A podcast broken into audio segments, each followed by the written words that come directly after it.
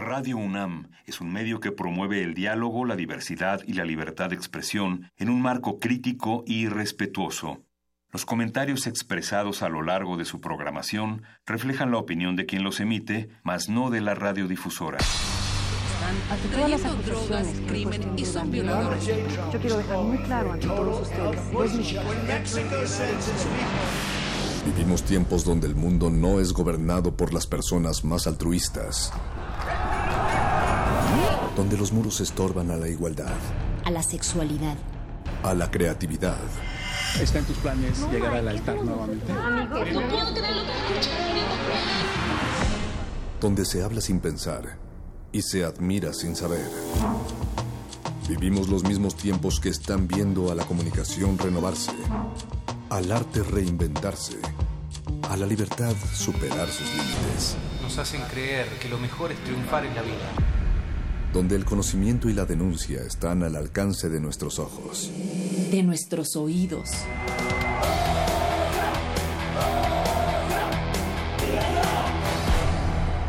Resistencia modulada.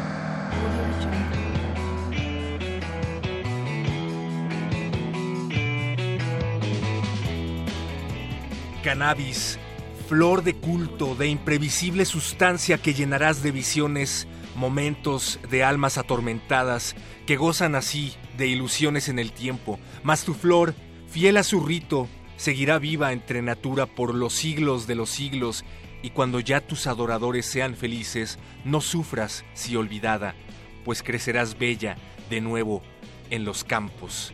Saludos a todas las personas que con Cogollo de María y de Delicia han decidido escoger esta frecuencia para prestar sus orejas a través de los humos que viajan por el 96.1 de FM de Radio UNAM. Hoy es 3.20, señora Berenjena. Hoy es 3.20 porque mañana es 4.20 y por eso el cogollo de María, perro muchacho, no había escuchado esa definición, he escuchado muchas más, pero esa no es muy poética.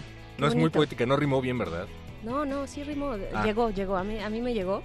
Es que, Estamos es que preparándonos para el 420. Exactamente, yo creo que sigo un poquito eh, fumado de, de debates y de, y de otras de otras sustancias. Fumigado, querrás decir. Sí. Sí, todos lo estamos. Buenas noches, buenas noches, Resistencia Modulada. Inicia en este momento cuando son las 8 con 9 de la noche desde la Ciudad de México, que ayer, como bien mencionas, perro muchacho, tuvo su debate, su un poco su desastre electoral. Pero no sé, ¿tú cómo lo viste? ¿Qué tal? ¿Qué, qué te pareció? ¿Cómo lo sentiste? Divertidísimo, más emocionante que ver un partido de que tomaste? fútbol. Sí, no, definitivamente tienes que tomarte una de esas cosas antes de empezar. Más interesantes son los posdebates. Yo en lo particular, eh, no sé, no sé en qué momento valía la pena ver un debate para escuchar propuestas y en qué momento se convirtió pues en esa farsa en donde únicamente utilizan el espacio para atacar al puntero y el otro le entra al argüende o para tener un pretexto para que los diarios oficialistas al otro día tapicen los puestos de revistas con encabezados como fulanito ganó el debate eh, de manera tajante dependiendo del municipio y del partido en turno. Entonces no sé la verdad no sé qué pensar. Claro yo creo que cada vez, o, sea, cada vez la cultura de debatir, que es una cultura democrática, eso, eso sí lo podría defender, necesitamos debatir, dialogar o también darnos un poco con todo, pero eh, creo que cada vez más se va... Eh, no, tengo demasiada, no tengo demasiada esperanza, pero cada vez como que se va eh, acomodando mejor el formato. No quiere decir que el de ayer, en mi opinión, eh, fuera exitoso. Creo que fue demasiado atiborrado de temas complejos y en uno o en cuatro minutos para responder, las y los candidatos tenían que, como dices, golpear al enemigo o al contrincante o al adversario político. Adversario Adver electoral. Exacto, adversario electoral. Y además eh, plantear su propuesta, fijar su propuesta concretísima sobre temas súper complejos que atraviesa esta ciudad, ¿no? Entonces, ajá, fue un poco mareador, ¿no? Fue un, fue mucho, muy cansado eh, verlo. Aquí desde la cabina lo estuvimos siguiendo con un invitado que estuvo por acá y que nos compartió su opinión pero finalmente creo que es un ejercicio democrático que cada vez pues tenemos posibilidades un poquito, vamos arañando poco a poco eh, elementos de una democracia cada vez más deliberativa y no tan electoral nada más, sino donde pues el diálogo pueda tal vez poco a poco ir perfeccionándose, ¿no? Tal vez, tal vez en esa vía tendríamos al menos que depositar las esperanzas, ¿no? Lo cierto es que todos ganamos con todos ganamos con los memes los memes del posdebate y del debate eh, en vivo, eh, pues son, son maravillosos y son la medicina perfecta que ningún antiácido ni antidepresivo puede eh, lograr alcanzar siquiera, ¿no? Nunca me saturaré de memes como sí de candidatos, que eso también fue una de las características del debate de ayer. No sé si tú recuerdes un debate en donde haya habido tantos candidatos en el panel.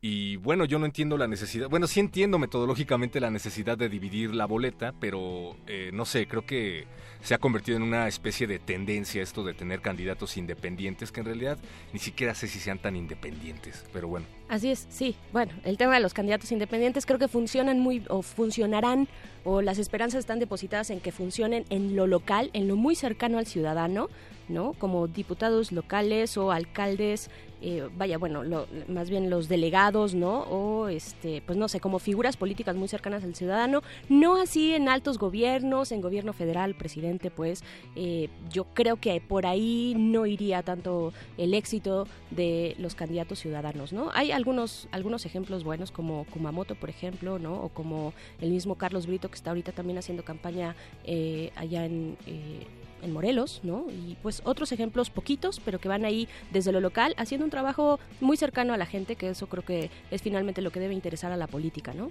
Mención aparte merece el caso de Marichuy y las decisiones cuestionables del tribunal, pero en fin, pues es un tema que estaremos abordando a lo largo de lo que resta del tiempo de campaña.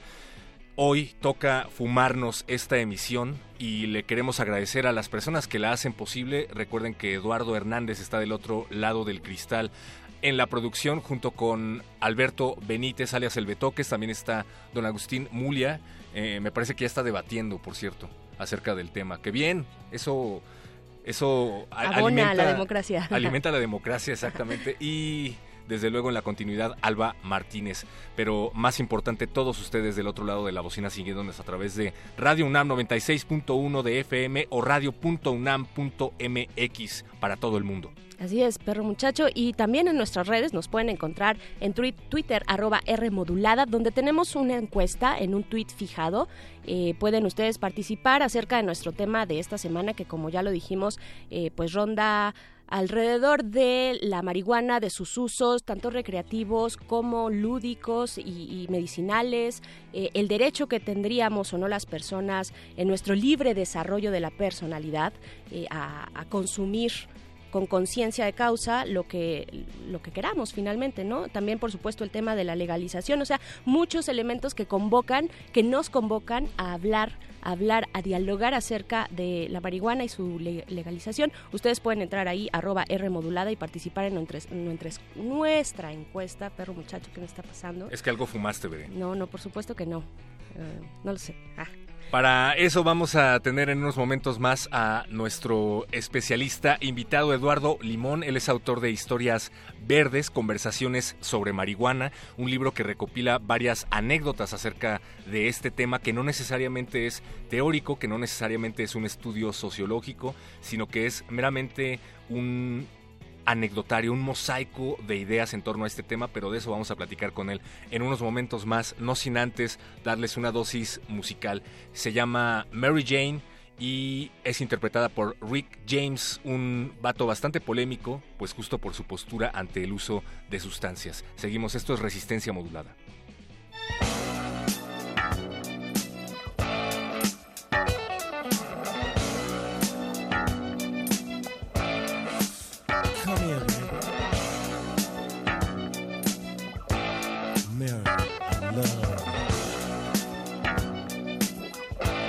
Do it, man.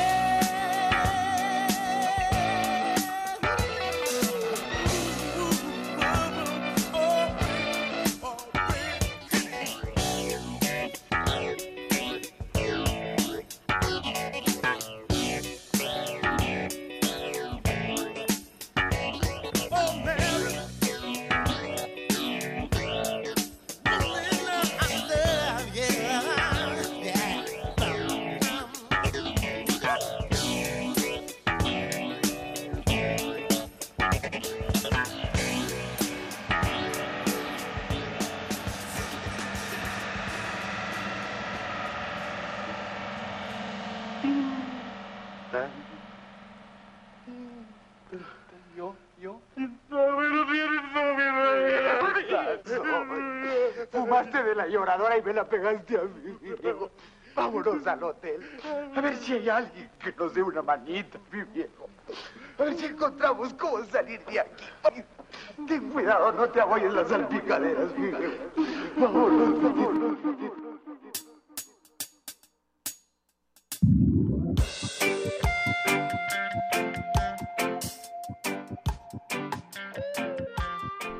8 con 20 de la noche, Ciudad de México, 19 de abril del 2018. Seguimos aquí en Resistencia Modulada. En realidad nunca nos fuimos, pero ahora nos acompaña Eduardo Limón aquí en la cabina. Él es periodista especializado en cultura, colabora en diversas emisoras como W Radio, RMX y Canal 22. También es columnista en Animal Político y además ha sido galardonado con el Premio Nacional de, Locución. Eduardo, bienvenido. ¿Cómo estás? Bienvenido. Muchas gracias por estar en esta cabina. ¿Qué pasó, Bere? Muchas gracias perro, muchas gracias, ¿eh?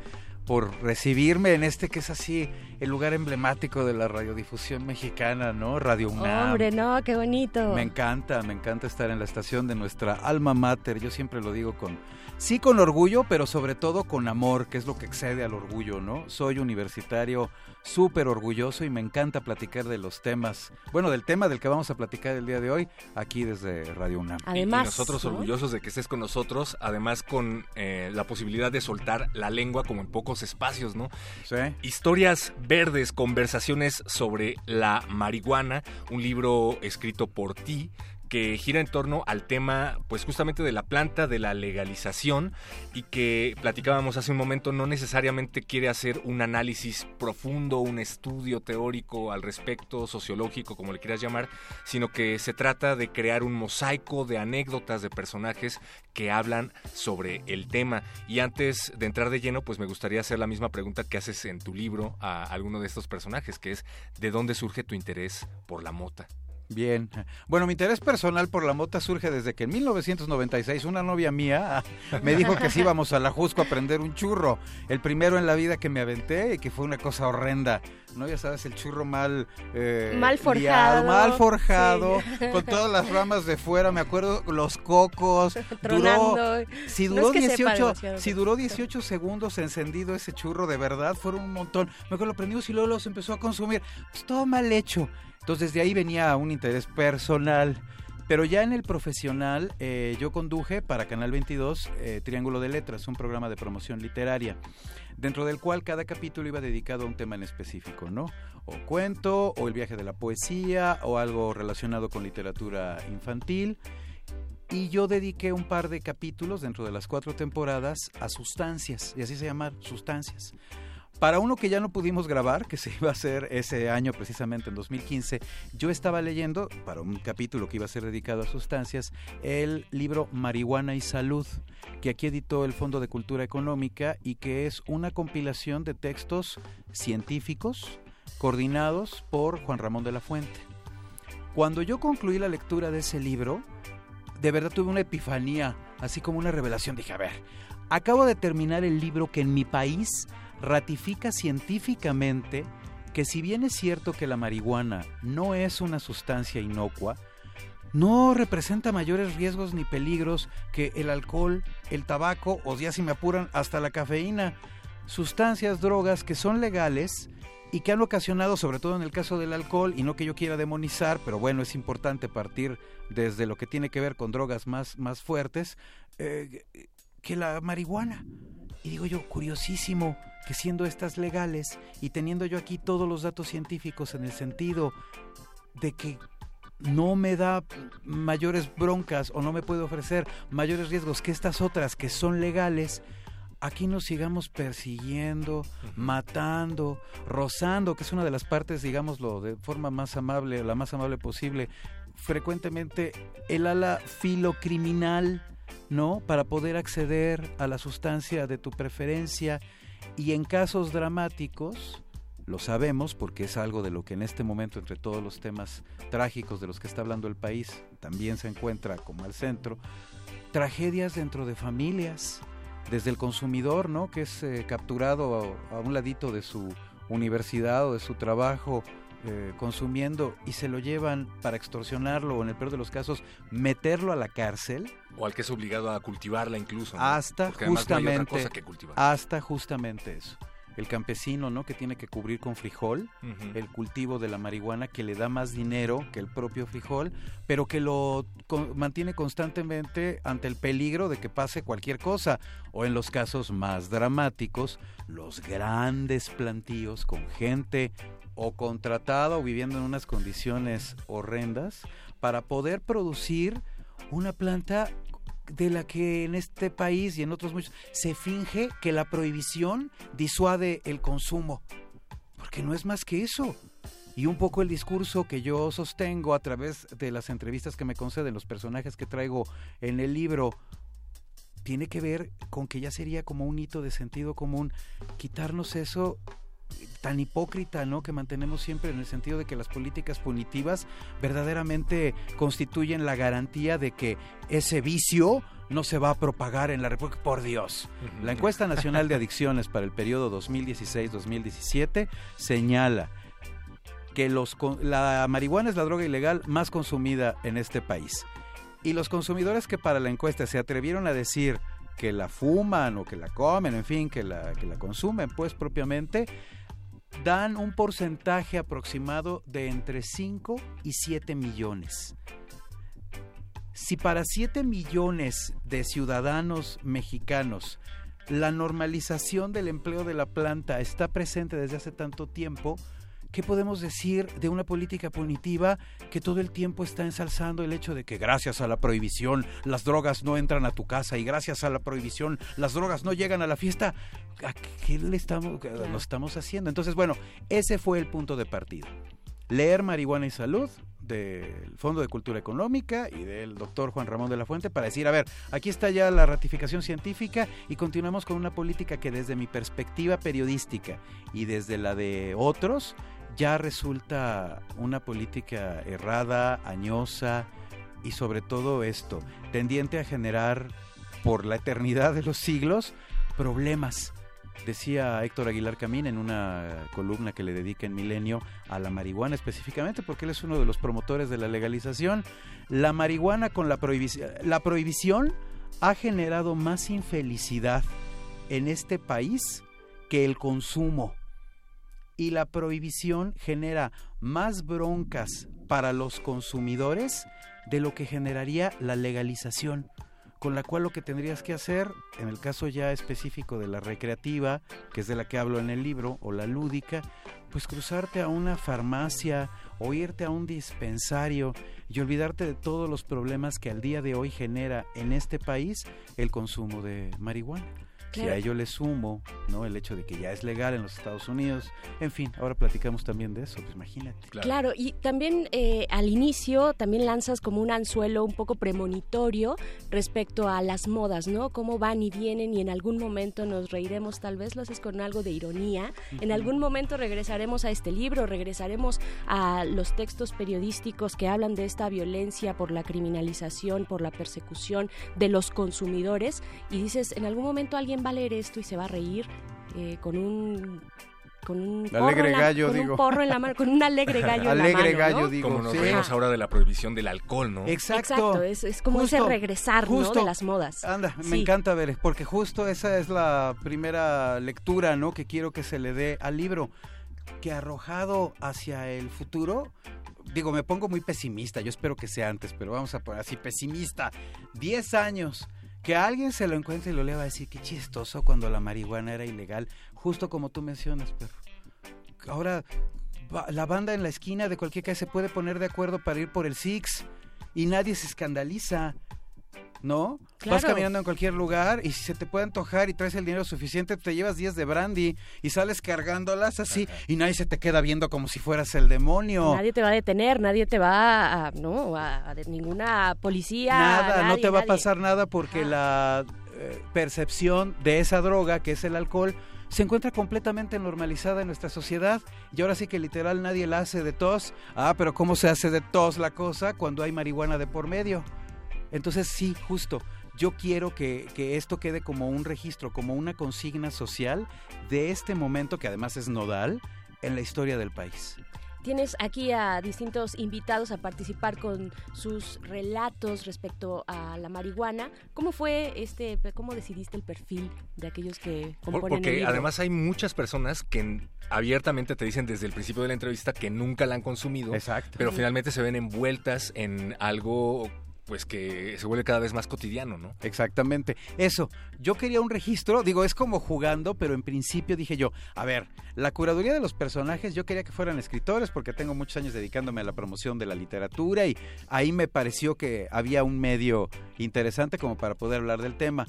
Pero eso, como dice Julio Patán en el prólogo, son escritores como de diverso cuño. Hay escritores escritores, pero hay escritores militantes, hay escritores músicos, hay escritores punk, ¿no? Como es el caso de Bev, que es una de las entrevistas que más me han comentado, que él como punk straight edge, si yo no consumo nada, porque el Estado, y esa ya es una ideología poderosa que me Claro. encantó, se trata de dominarte a través del empleo de todas las sustancias, todas El soma. el Soma. Exacto, le decía yo, ¿no? En la entrevista le digo, esos punk straight edge se leyeron Aldous Huxley bárbaramente. Dice, por supuesto. Entonces es cierto, además me ha tocado verlo y Bef es un tipo congruente que no consume cafeína, teína, ni tabaco, ni nada, de verdad, ni refresco de Azúcares, cola. Nada, nada. nada, nada.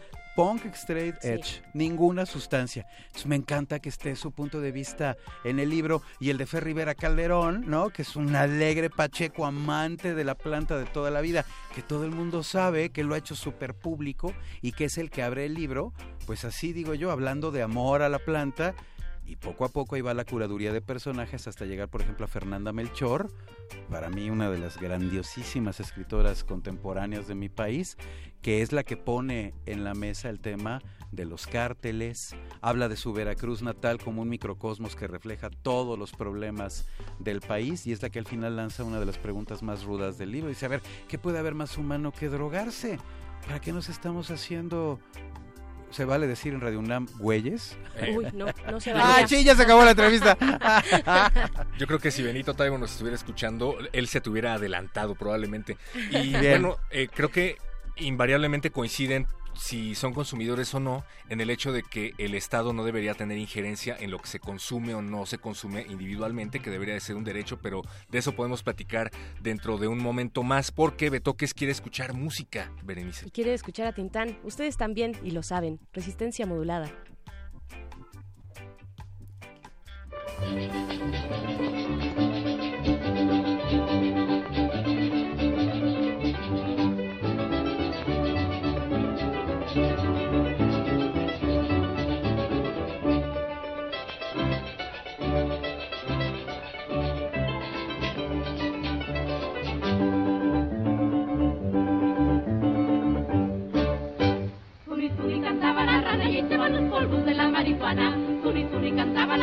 Y van los polvos de la marihuana. Marihuana tuvo un hijito y le pusieron San Expedito como era abogado de los Santana porque era sazón para la marihuana. Marihuana tuvo un hijito y le pusieron San Expedito como era abogado de los Santana porque era sazón para la. Marihuana, levantar la cabeza con los ojos decolorados y la boca reseca, reseca. Marihuana, ya no puedo ni levantar la cabeza con los ojos decolorados y la boca reseca, reseca.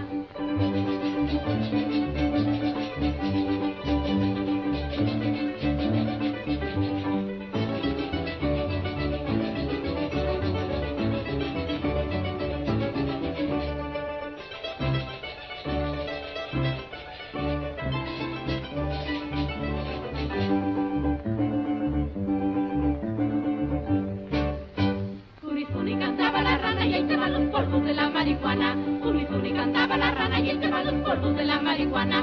Marihuana un hijito y le pusieron San Expedito como era abogado de los Santana porque era sazón para la marihuana. Marihuana un hijito y le pusieron San Expedito como era abogado de los Santana porque era sazón para la marihuana.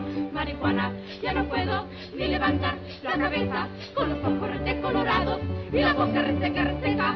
Marihuana, ya no puedo ni levantar la cabeza con los ojos decolorados y la boca reseca, reseca.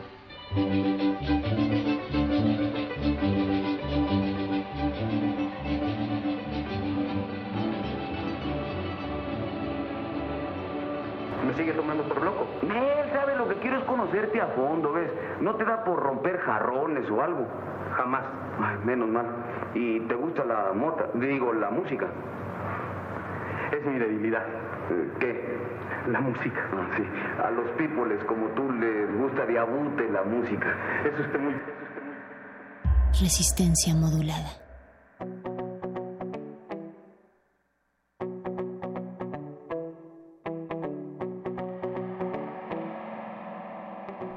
Lo que escuchamos fue el trío Garnica Asensio, la marihuana, por supuesto, y no a Tintán, no, no escuchamos eso, pero sí platicábamos fuera del aire, estamos eh, con, eh, bueno, estamos hablando precisamente con Eduardo Limón acerca de historias verdes y platicábamos de Tintán y de este icono eh, de aquellos tiempos de los años 40 y de cómo tenía estos mensajes también interesantes, siempre referencias en torno a la marihuana, ¿no, Eduardo? Hay un libro, Armando Vega Gil lo narra en la entrevista que me concedió para el Historias Verdes, hay una película en la que viene Tintán fumando, da la vuelta en algún punto y hay un león. No, de repente se encuentra con un león. Es muy divertido el encuadre porque cuando lo miras, lo que hace Tintán es, se encuentra el león, pero no, no es que se saque de onda. Lo primero que, en lugar de protegerse del león, ¿sabes? Lo primero que hace es voltea a ver el cigarro, lo avienta y lo pisa así, ¿no? Y ya se va. es muy divertido, es un gran cliché pacheco. O sea, ¿no? En lugar de protegerte del león y ver qué haces para... No, no, el león que se lo que y arranca el cigarro, lo avienta y lo pisa. Exacto. Sí, Tintán, por ejemplo, es uno de los personajes de la cultura nacional que más poderosamente se sabe hoy.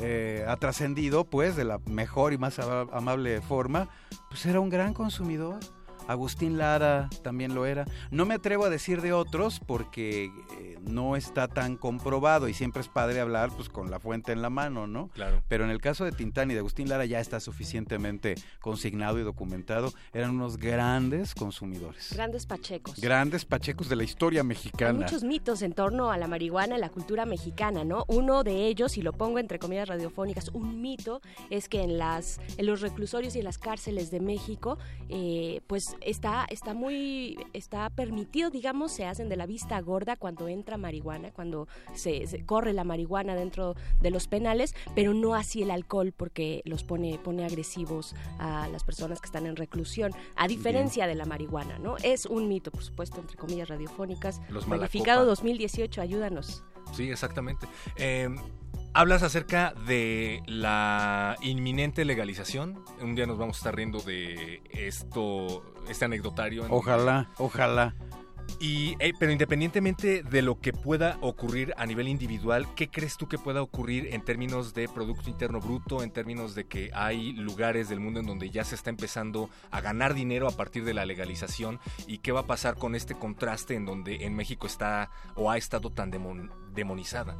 Fíjate, es bien interesante lo que me preguntas, perro, porque en el caso de Uruguay, que la legalizó en la administración de Mujica de forma muy rápida, fueron unos cuantos meses, ¿no? Desde que se incorporó como una propuesta legislativa hasta que fue aprobada por su Congreso y normalizada, legalizada en todas sus vertientes con toda rapidez. Ahí es curiosísimo el sobre. Dice sativa, indica, puedes comprar 20 gramos, 15 o 5 gramos. Hasta se hace agua la boca. pero el punto es que te pasa a la farmacia y es tan normal. El primer mes de marihuana legal en, en Uruguay se generó un millón de dólares por el impuesto que le grabaron a la planta. Y Mujica, que es un gobernante de esos lúcidos, con verdadera, auténtica vocación de gobernante, o sea, vocación social, encomendó, dejó etiquetada una parte de ese gravamen, de ese impuesto por la marihuana legal, para un programa social que da vivienda a mujeres madres solteras. Y esa lana con la que se construyen esas casas, con la que se paga, es la lana de la marihuana. Eso es pensar eh, en grande y políticamente a favor de la sociedad. En California, el estado que más recientemente la ha legalizado, a principios de este año, el primero de enero de 2018, en California también la marihuana en todas las vertientes, recreativa, medicinal, en fin, fue legalizada. Eh, tiene también una parte del impuesto grabado para eh, la atención de las policías para capacitación policial. En momentos en los que Estados Unidos tiene tantos problemas de distinta índole con relación a los de nosotros, pero también súper importantes, oye, contar con dinero para capacitar a tu policía digo, yo creo que es una inversión súper sana. Claro, en todo esto, el circuito virtuoso se cierra cuando los impuestos son administrados por una clase política honrada. Eso es fundamentalísimo para que con la legalización efectivamente llegue el orden, que es a lo que aspiramos los consumidores. Justo al legalizarla, de entrada la sustancia pasa a control de los mayores de edad, como es en el caso de las drogas legales en mi país, alcohol, tabaco, tú la consigues por supuesto cuando eres mayor de edad, cosa que es muy virtuosa, porque se sabe científicamente y viene también en Marihuana y Salud, el libro que ya referí, los menores de edad sí tienen riesgos si consumen tetrahidrocannabinol.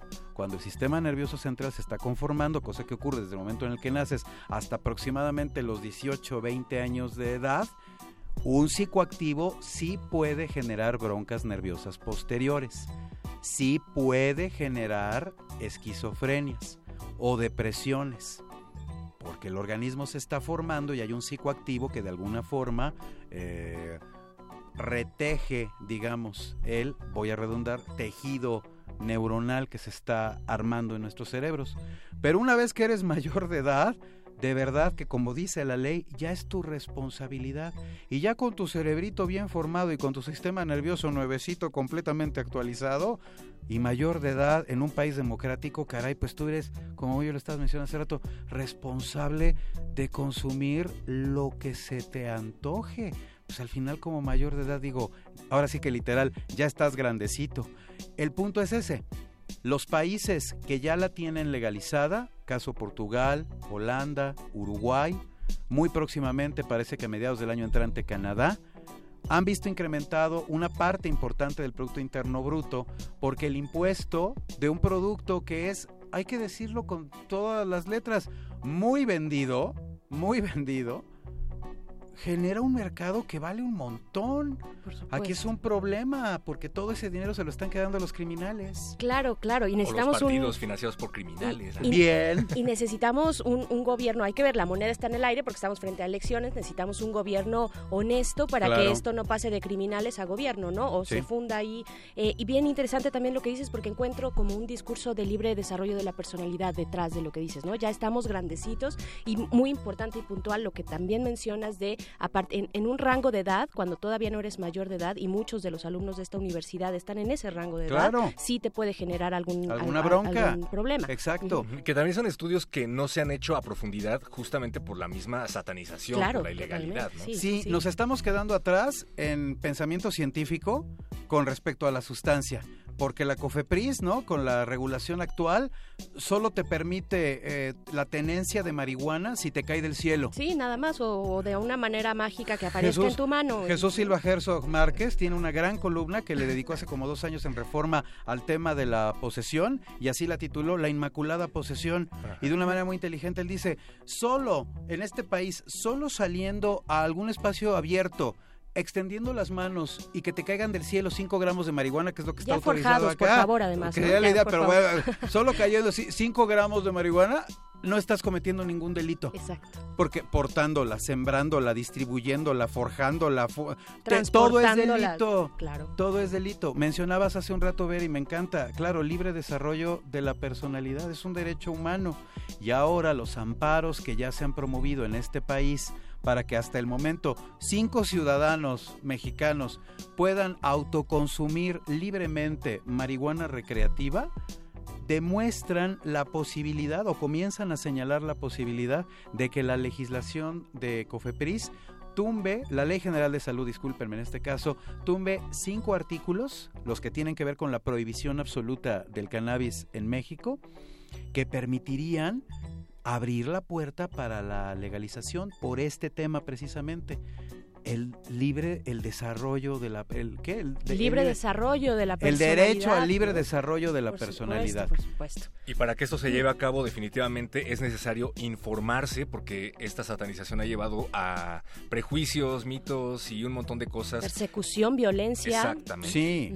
Y una de las formas que se me ocurren para informarse es leyendo Historias Verdes de Eduardo Limón, que por cierto vas a presentar en la fiesta del libro y la rosa. Sí, eso me tiene muy contento. Oye, Mañana. nosotros también. Sí, eso está buenísimo porque pues imagínate, la fiesta del libro y la rosa, ya desde el nombre hermoso. Sí. Y es uno de los grandes, de los muchos grandes momentos universitarios que vive el campus y toda la comunidad a lo largo del año. Uy, la fiesta del libro y la rosa es una de las festividades padrísimas. Entonces, mañana vamos a estar allí a las 7 de la noche en el eh, Centro Cultural Universitario y allí vamos a llevar a cabo la presentación. Me va a acompañar Russo, que es el director de Puentes, una plataforma de podcast en la que yo he conducido eh, algún programa de literatura y que es también un promotor canábico porque él tiene a su cargo un programa allí que se llama Cortina de Humo, que fue la primera vez que a mí me tocó escuchar un programa de cultura canábica y a mí me sorprendió, ¿no? Hace como ya casi cuatro años que lo oí. Dije, qué maravilla. Bueno, Russo, que también aparece en el libro, eh, me presenta el día de mañana y pues dense la vuelta. Además ahí va a haber stand de Random House y pues pueden comprar su libro y luego pasan y se los firma el autor y platicamos Eso de todo lo que ustedes es. quieran. No, buenísimo. Además, la conversación con Ruso. Ruso ha estado acá también. Métanse a Puentes y, y chequen ahí el podcast de, de Cortina de Humo, precisamente, que, él, que él lleva a cabo. Eh, ahí está la presentación y también van- vas a estar transmitiendo, ¿verdad? Sí. Para TV UNAM. Sí, me tiene muy contento que me invitaron mañana. Eh, voy a conducir junto con Laura García Días de Fiesta, el programa de TV UNAM dedicado a la fiesta del libro y la rosa. Entonces acompáñenos mañana ahí en TV UNAM a partir de las 6 de la tarde, de 6 a 6 y media. Ahí vamos a entrevistar autores, vamos a platicar de libros relacionados y sobre todo pues vamos a fiestear y a mirar rosas incorporadas a grandes libros. Eduardo Limón, autor de Historias Verdes, conversaciones sobre marihuana, periodista, conductor, locutor. Muchísimas gracias por haber estado en Resistencia. Muchas gracias, perro. Bere, ha sido un gustazo y bueno, en un momento en el que el país está cruzando por tantos dramas distintos, este que tiene que ver específicamente con la legalización de una planta ancestral es muy importante, es centralísimo. No soy de los que piensa que con la legalización se resuelve el problema de la violencia en el país, no, por supuesto. Pero cambiar el pensamiento general con respecto a las drogas es muy importante en este amadísimo país que es el nuestro. Claro, y un Perfecto. primer gran paso además, ¿no? Un primer gran paso, efectivamente. Muchas gracias. ¿eh? Gracias a ti, Eduardo Limón. Historias Verdes. Vayan mañana, mañana y también el sábado y el domingo a la fiesta del libro y la rosa. Busquen, busquen en Random House su ejemplar de Historias Verdes, perro muchacho. Nos vamos con algo de música, ¿no? Le dedicamos a Eduardo esto de Larry Adler, Smoking Reefers. Me parece muy bien. Oigan, síganme en mi Twitter, arroba Ah, por favor. el limón partido con una sola L. Ay, buenísimo, qué bonito.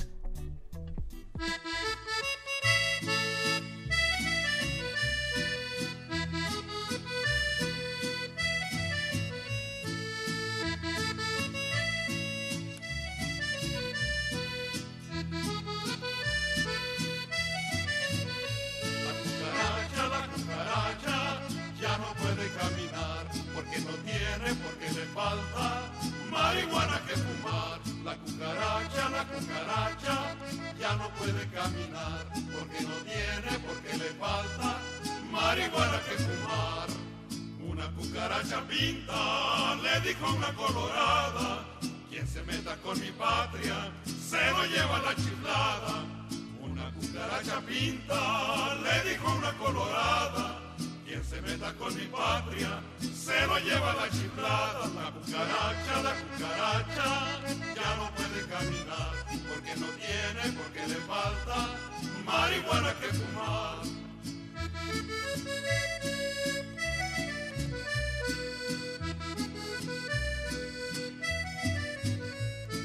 Pasará peste o de donde son los dorados, para mujeres Jalisco, para amar toditos lados.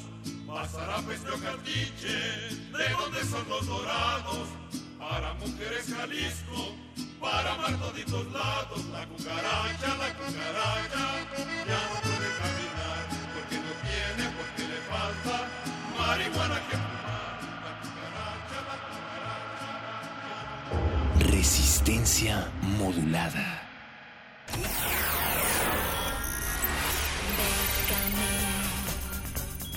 Déjame mucho. Convocatorias de todos los sabores y latitudes para las mentes mexicanas.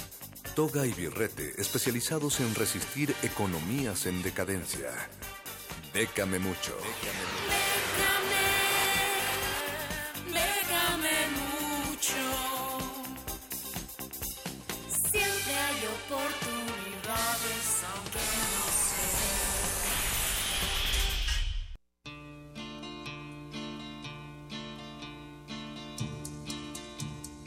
Llegó el momento favorito de las niñas y los niños que quieren desempolvar esos proyectos del cajón, de la cabecera, de a un lado del buró. Ya está el Charro para su sección Bécame Mucho con becas y oportunidades. Charro, ¿qué nos traes? Buenas noches. Pues traemos, a empezar, el recordatorio de la beca María Griver para composición que ya cierra el día de mañana para aquellos fieles seguidores de esta sección. Recordarán que ya la hemos mencionado, pero por su importancia a nivel nacional les recordamos para aquellos despistados, ya cierra mañana a las 3 de la tarde, así que... ¿Están a tiempo bien? Todavía están a tiempo, toda la inscripción está en línea, es gratuita, así que tienen que meter tres canciones de un mismo género, ustedes escogen cuál, puede ser balada, pop, rock, lo que quieran. Si no viene en la lista, le dan clic en otros géneros y apuntan el nombre del género que corresponde a sus canciones reggaetón, fusión. Bueno, uno, uno, porque si no van a poner fusión de rock con pop y no es ninguno. Entonces, es una es uno para que los vayan canalizando con el jurado que va a calificar ese género. Y ya pues de ahí van subiendo la papelería en el formato que los piden y ya están del otro lado. Les recuerdo que son 20 mil pesos mensuales por un año para aquellos que ganen esta convocatoria así que por eso el recordatorio. Me encanta esta sección porque además es el único lugar en donde ser músico es redituable, Charro. Músico, escritor, astronauta, todo lo que quieran. Aquí encontramos una convocatoria. ¿Qué más, Charro? También traemos unos parroquiales, no tan parroquiales, digo parroquiales porque son eh, convocados por nuestra magna casa de estudios, pero pueden participar toda la comunidad, sean o no parte de la UNAM. Me refiero primero al Premio Internacional de Dirección de Orquestas of UNAM, cierra el próximo 27 de abril y es un concurso de carácter bianual, o sea que si no aplican este año tendrán que esperar dos años como las maestrías. Ah, exactamente. Entonces, en esto obviamente es a, a personas que dirigen directores de orquesta y pues deberán llenar un formulario disponible en línea, en las bases pueden checar los detalles y enviar un video en las especificaciones que dice en la convocatoria, donde obviamente se vea a la persona que está dirigiendo la orquesta, los temas que están pidiendo. Va a haber tres lugares para el tercer, eh, tres premios, el tercer lugar tendrá 1.500 dólares, que a la cotización del día de hoy son poco más de 28 mil pesos, segundo lugar 3 mil dólares, a la cotización del día de hoy son 56 mil pesos y poquito más, y para el primerísimo lugar serán 6 mil dólares, que hoy por hoy son 112 mil 500 pesos, además de invitaciones a dirigir diferentes conciertos durante la temporada del 2019 al 2021 pueden checar las bases a detalle en las redes que ahorita les recordamos. Eh, también está el Festival Impulso con la sección futuro. Esta cierra el 15 de mayo eh, a, las, a la medianoche. Bueno, le ponen 11.59 porque a la medianoche ya no cuenta. Y podrán participar creadores escénicos de hasta 40 años de edad. ¿40 años de edad? Hasta 40 años de edad. Puro jovenazo. Puro en la flor de su juventud, güey y incluyendo directores de escena, dramaturgos, libretistas, coreógrafos, etcétera, siempre en colaboración con un compositor musical, deberán presentar un fragmento de 15 minutos de una nueva pieza escénica con música original. El premio es que los seleccionados, el festival producirá dicha obra con una eh, extensión de hasta 60 minutos y todo obviamente lo que ello implica. Este mismo festival tiene otra categoría que es la de Emerge. Esta cierra el 30 de mayo y en esta podrán participar creadores escénicos mayores de 30 años. Ah, ya no puedo participar. Ah, ya no, ya no. Yo todavía sigo en la contienda. y con experiencia profesional mayor a 10 años. De lo mismo contemplan dramaturgos, músicos, libretistas. Y la diferencia es que aquí el fragmento debe ser de entre 20 y 30 minutos y los seleccionados serán parte de esta muestra festival Impulso. Y para terminar, los quiero hacer la, la atenta invitación extensiva al Encuentro Internacional de Narrativa Gráfica que inició el pasado 18 del presente mes y concluye el 23 de abril. Hay muchas actividades en diferentes sedes, pero precisamente el sábado 21 de abril a las 11 de la mañana en el Museo del Chopo eh, estará una mesa de diálogo titulada Bécame mucho, el papel del Estado en el desarrollo de la narrativa gráfica, donde tendrán de moderador estrella a nada menos y nada más que a mi merced Lecharre. Vayan a ver al Charro en vivo. ¿Y nos vas a hablar después de eso, Charro? Claro, claro que sí. Entonces, obviamente, para aquellos que tengan dudas y siempre se han chiviado de contactarme, ahí estaremos platicando un poco sobre eh, esta, estas oportunidades en el papel del Estado, en el desarrollo de la narrativa gráfica en el Museo del Chopo a las 11 de la mañana. Obviamente es entrada libre. Pueden checar esas y otras actividades dentro del programa ya eh, publicadas en las redes que ya conocen, Facebook y Twitter Lecharre, hashtag Bécame Mucho y las redes oficiales de de Resistencia Modulada, muchachos. Que son Twitter, arroba R modulada y Facebook, Resistencia Modulada. Como bien dices, Charro, no gesten en su empeño de comunicarse con él para que les dé asesorías gratuitas y personalizadas. Muchísimas gracias, Charro. No, no, no, a ustedes. Un abrazo a toda la Resistencia como cada semana. Gracias, Charro. Toca ahora el momento, perro muchacho, el momento de la repetición, retransmisión de nuestra cápsula con periodistas de a pie, investigación de la red de periodistas de a pie. En este caso es el capítulo número 3 de la serie Violencias Feminicidas. Estuvimos vivas hasta que nos mataron. Esto ya ahora mismo. Periodistas de a pie, periodistas de a pie y resistencia, y resistencia modulada presentan Violencia Feminicida Parte 3 de 3. Machismos en línea. La violencia real en el mundo virtual. menstruadora, fue el nombre que Luisa Velázquez dio a la cuenta de Twitter creada para ampliar su activismo lesbo-feminista. Desde que emitió sus primeros tweets, comenzó la ola de hostigamiento de ciberusuarios que se decían agredidos por sus publicaciones. En los comentarios hablaban de violarme, matarme y colgarme o primero matarme y luego violarme y luego colgarme. O violarme colgada y al final matarme, matarme, matarme. Cuenta Luisa, quien toleró mensajes de odio y amenazas mientras pensó que se trataban de comentarios de usuarios anónimos en Internet. Pero cuando un conocido la amenazó con publicar la dirección de su casa si no cerraba la cuenta, Luisa decidió alejarse del espacio virtual. La Organización de Defensa de la Libertad de Expresión, artículo 19, calificó la huida de Luisa del ciberespacio como un debilitamiento del libre debate y difusión de información de los derechos de las mujeres. Un torbellino de mujeres se abalanzaba sobre el muro que sirve de pizarra. Sobre la pared enlistan violencias que han enfrentado, relacionadas con la tecnología.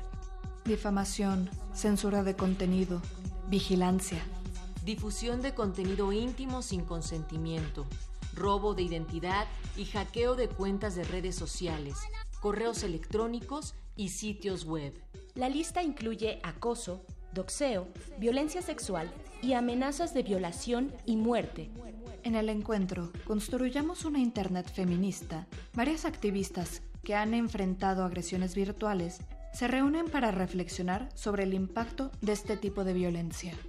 Lulú Barrera es del colectivo Luchadoras, una de las organizaciones preocupadas por documentar este tipo de violencia contra las mujeres en México.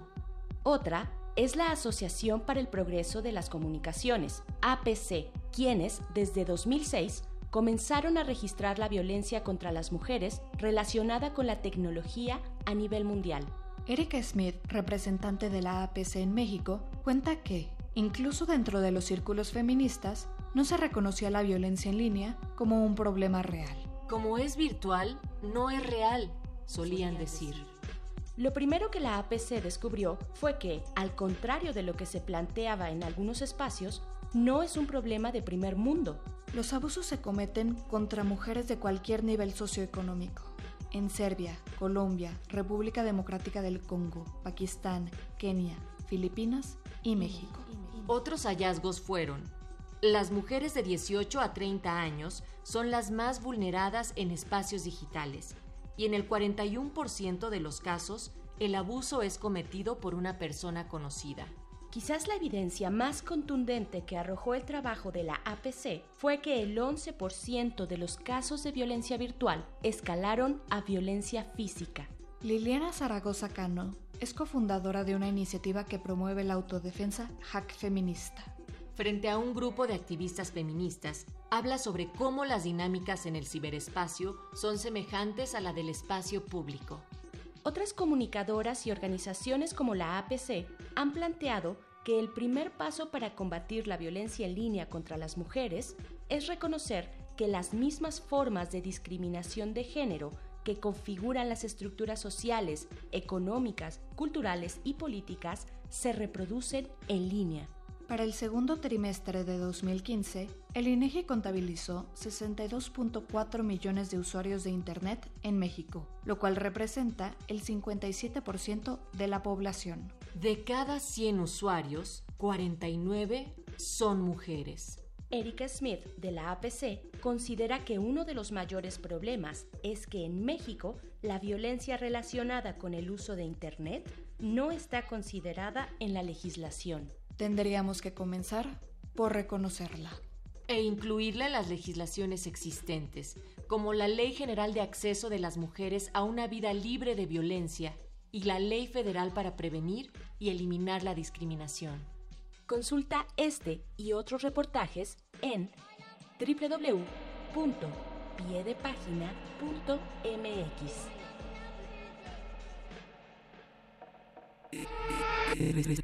Resistencia modulada.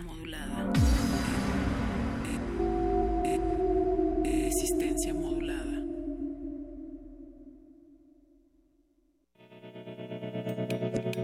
Universidad Nacional Autónoma de México. La Universidad de la Nación.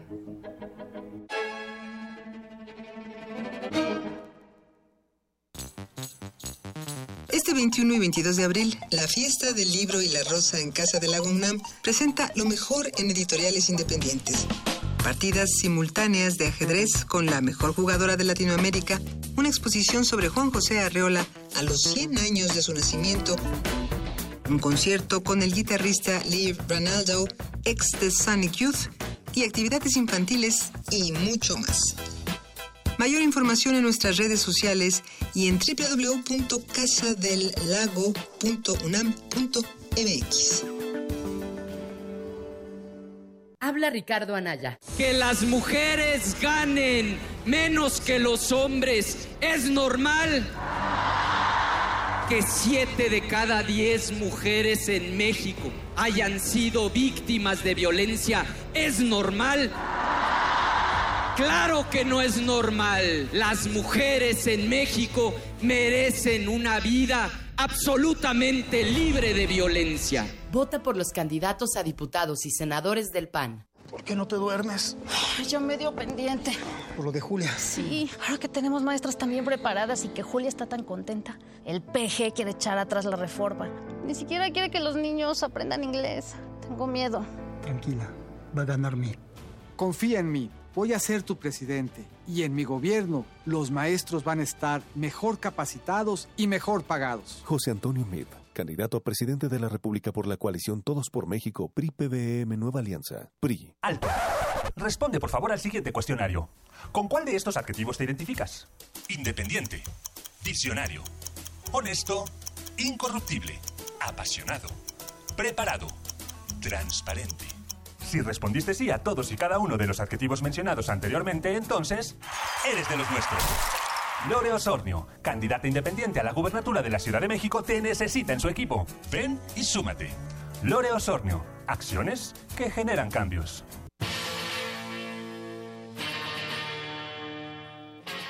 Después de 50 años, cuando despertamos, el rock seguía ahí. Como los dinosaurios que nunca existieron, dejó huellas de su paso por el mundo. El rock fue la música de la juventud de los años 60 y 70. Hoy la desenterramos para volver a vivirla, para emocionarnos con ella. Cuando el rock dominaba el mundo.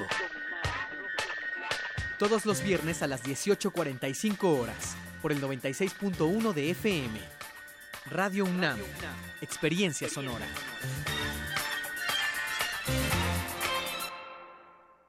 Aquí nosotros somos los jefes, los que movemos la ciudad, los que le damos color, los que la construimos y los que la levantamos. Aquí todos nos echamos la mano, aquí abrazamos las diferencias, nuestra diversidad, porque aquí siempre hacemos frente, porque aquí nadie se raja.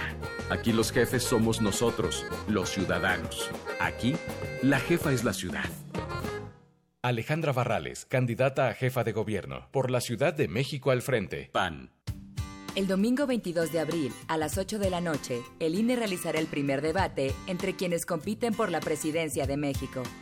Los temas a debatir serán sobre política y gobierno, combate a la corrupción y a la impunidad, seguridad pública y violencia, democracia, pluralismo y derechos de grupos en situación de vulnerabilidad.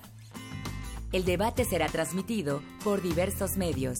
Infórmate y vota libre el próximo primero de julio. INE. Comenzaron las campañas para las elecciones del primero de julio y es momento de estar informados para tomar las decisiones sobre lo que queremos para México. Es fundamental que las y los candidatos ofrezcan propuestas concretas sobre los temas más relevantes del país. Debemos estar atentos para elegir y votar libremente. En este tiempo de campañas, porque mi país me importa, mi atención estará en sus propuestas. INE.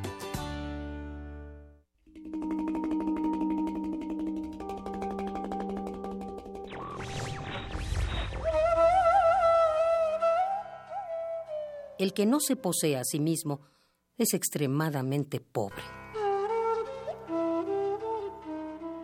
Ramón Lully.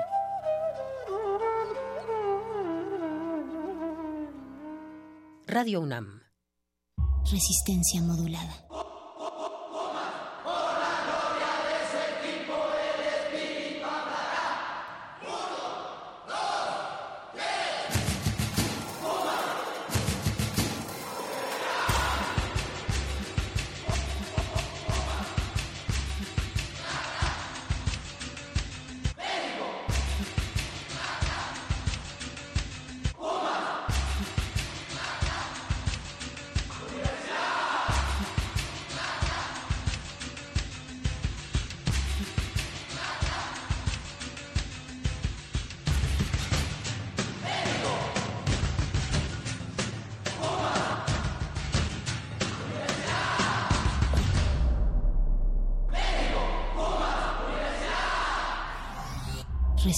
Modulada.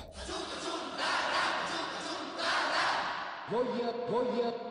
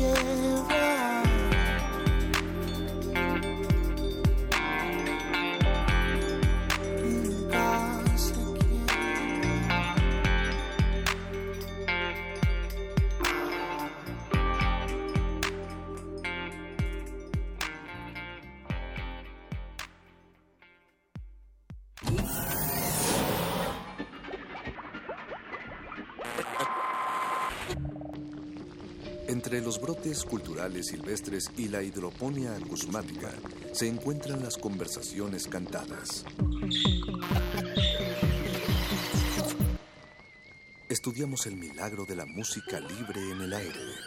Cultivo de hercios. Frescura en la flora musical.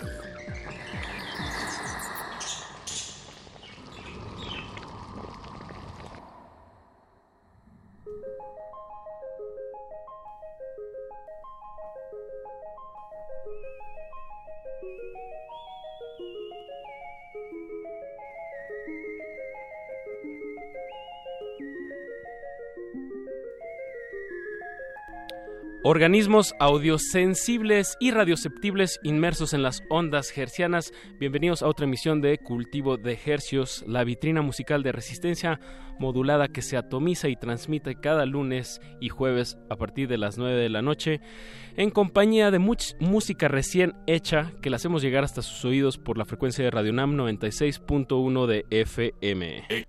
Y llegamos al planeta entero a través de nuestro portal www.resistenciamodulada.com. Siendo hoy abril 19 a las 21 horas con 11 minutos, les saluda su amigo Apache o Raspi. Y bueno, estoy un poco, no triste, pero en, estoy extrañando un poco a Paco de Pablo que no pudo venir esta noche. Paco, eh, te mando un saludo y un abrazo radiofónico, espero que te sientas mejor. Pero bueno, la música debe continuar y de eso se trata este espacio. Eh, va a haber muchos estrenos. Ya tenemos aquí en la, la, cabina, estamos desinfectando a nuestros sujetos de estudio de esta noche, que es Edna and the Musicians, que bueno, también traen guitarras, va a haber música en vivo aquí en, en este programa de aquí hasta las 10 de la noche. Y bueno, para ir eh, antojando esta velada, vamos a escuchar algo de Edna and the Musicians y ahorita venimos y ahorita platicamos con con la banda. Vamos a escuchar el tema que se llama Sobre ti. Esto es Edna and the Musicians y recuerden están escuchando Cultivo de Hercios. Cultivo de Hercios.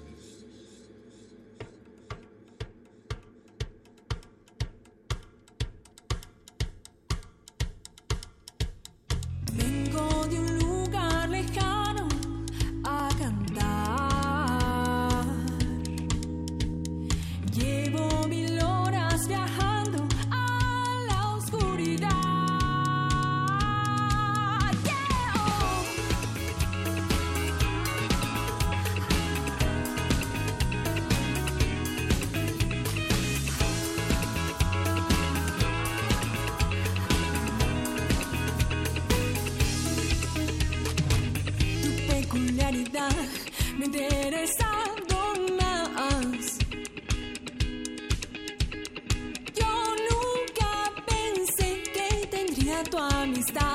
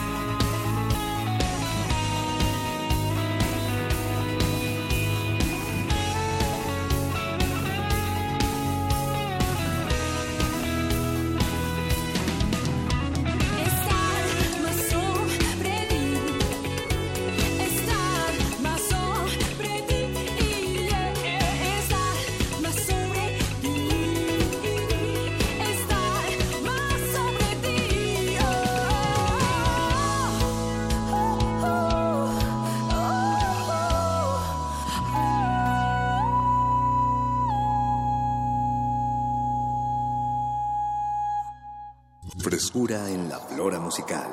Cultivo de Jercias.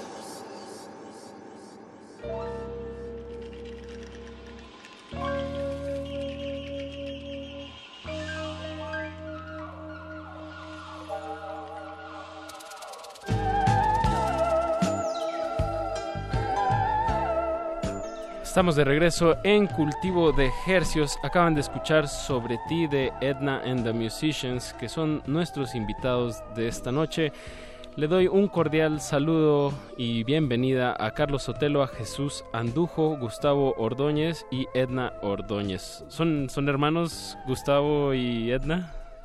No, no, todo el mundo dice que somos hermanos, pero no. Digo, es que le hice Somos hermanos. No, gracias. Somos casi como hermanos, pero de sangre, pues andamos un poco lejanos por ahí. bueno, pero tienen hermandad en, en la banda. Así es. Tocando en- sobre el escenario.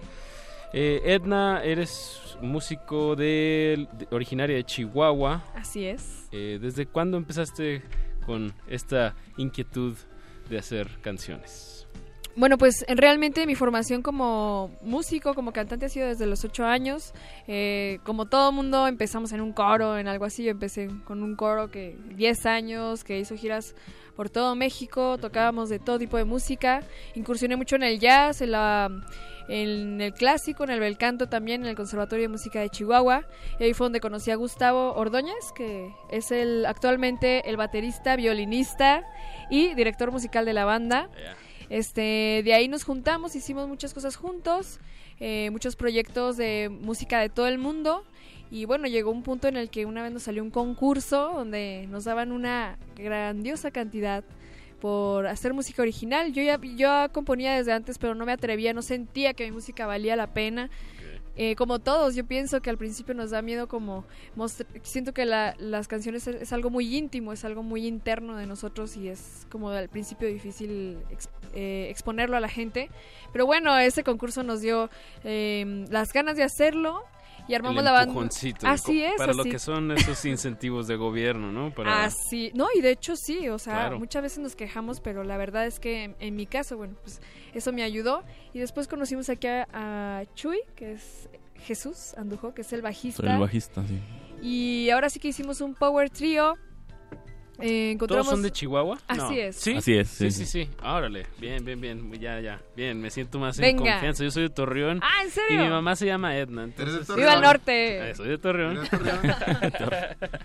¡Qué chido! Eso, bien. Y mi mamá se llama Edna. Entonces, bien, hay que... Es un nombre Arriba que, tengo muy Arriba presente. el norte y las mamás que se llaman Ednas. Saludo a mi jefa. Eh, y entonces, bueno, conocieron a Chuy. ¿Y dónde entra Carlos en la ecuación? Eh, Ah, ojitos. El Ojitos entró eh, Ojitos. un año y medio después, más o menos. No sé, yo creo que sí. Sí, como un año y medio. Y bueno, eh, teníamos bastantes guitarristas, pero tú sabes, en la música original a veces es difícil encontrar a alguien que se comprometa, que y sobre todo que tenga un sonido de calidad y que, y que sea algo que, que alimente a la banda. Y en este caso encontramos a Ojitos. Desde ese entonces hemos hecho eh, pequeños tours por la Ciudad de México, Guadalajara, Morelia, el Estado de México, Puebla varios lugares, eh, obviamente mucho en el norte, nos vamos al Paso también, de repente tocamos en el de Lobro Palace. Y bueno, ahora sí que gracias a la respuesta de la gente que ha escuchado nuestra música, eh, la respuesta de los shows, personas de, de la industria musical que nos han dicho que, que hacemos cosas bien. Y la verdad es que es lo que más disfrutamos, lo que más amamos, la música. Y obviamente tratando de transmitir un mensaje a la gente, a, a, mm, a las eh, generaciones de hoy, ¿no? Y también tratando de proponer un sonido fresco.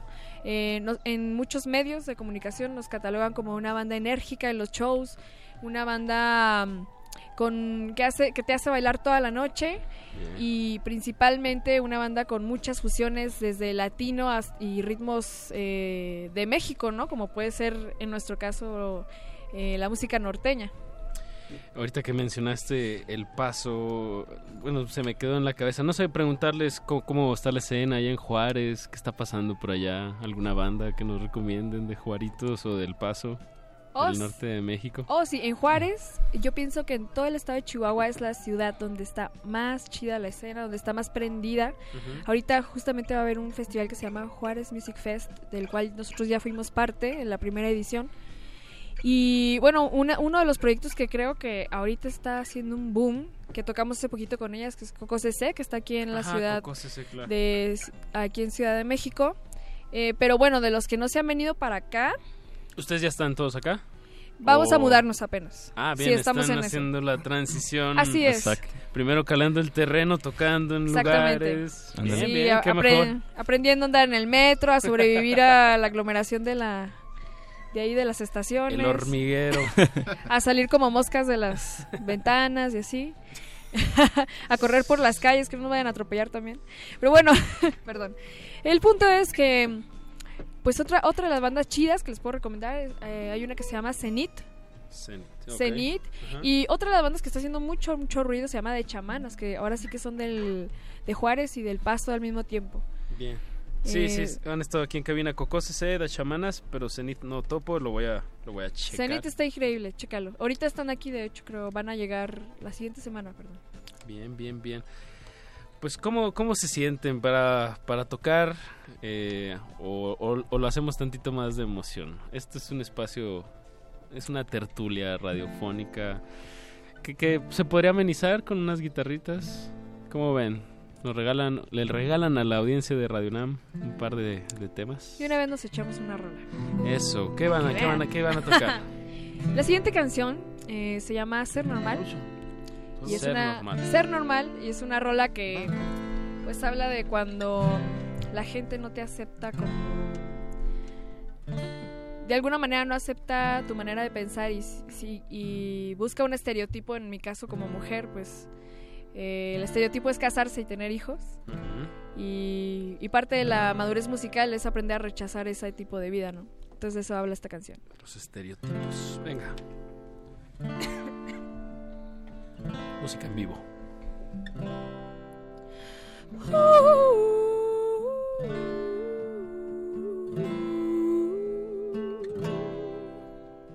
Quiero que me dejas de decir que no soy real. Quiero que me dejes de soñar. Quiero que me sientas más sin mentir. Quiero que vivamos juntos. Y sé que no tengo lo real. Y sé que yo no soy muy normal. Y sé que te puedo desahuciar. ¡Ey! Estereotipos de la mujer no vienen en mi sangre. Quisiera poderme pintar todas las demás. Yo quiero ser normal y que me acepten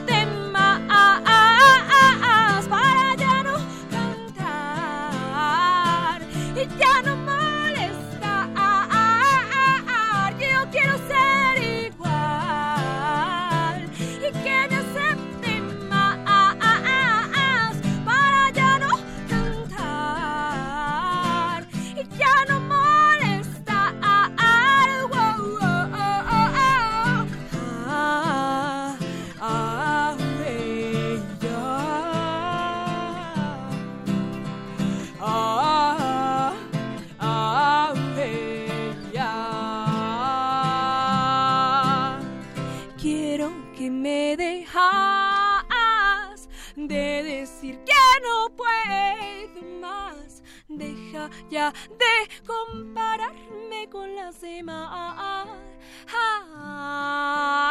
Y sé que no puedo marchitar. Y sé que me puedo desgastar, sí. Pero si sigo las reglas, me puedo salvar. Yo quiero ser normal y que me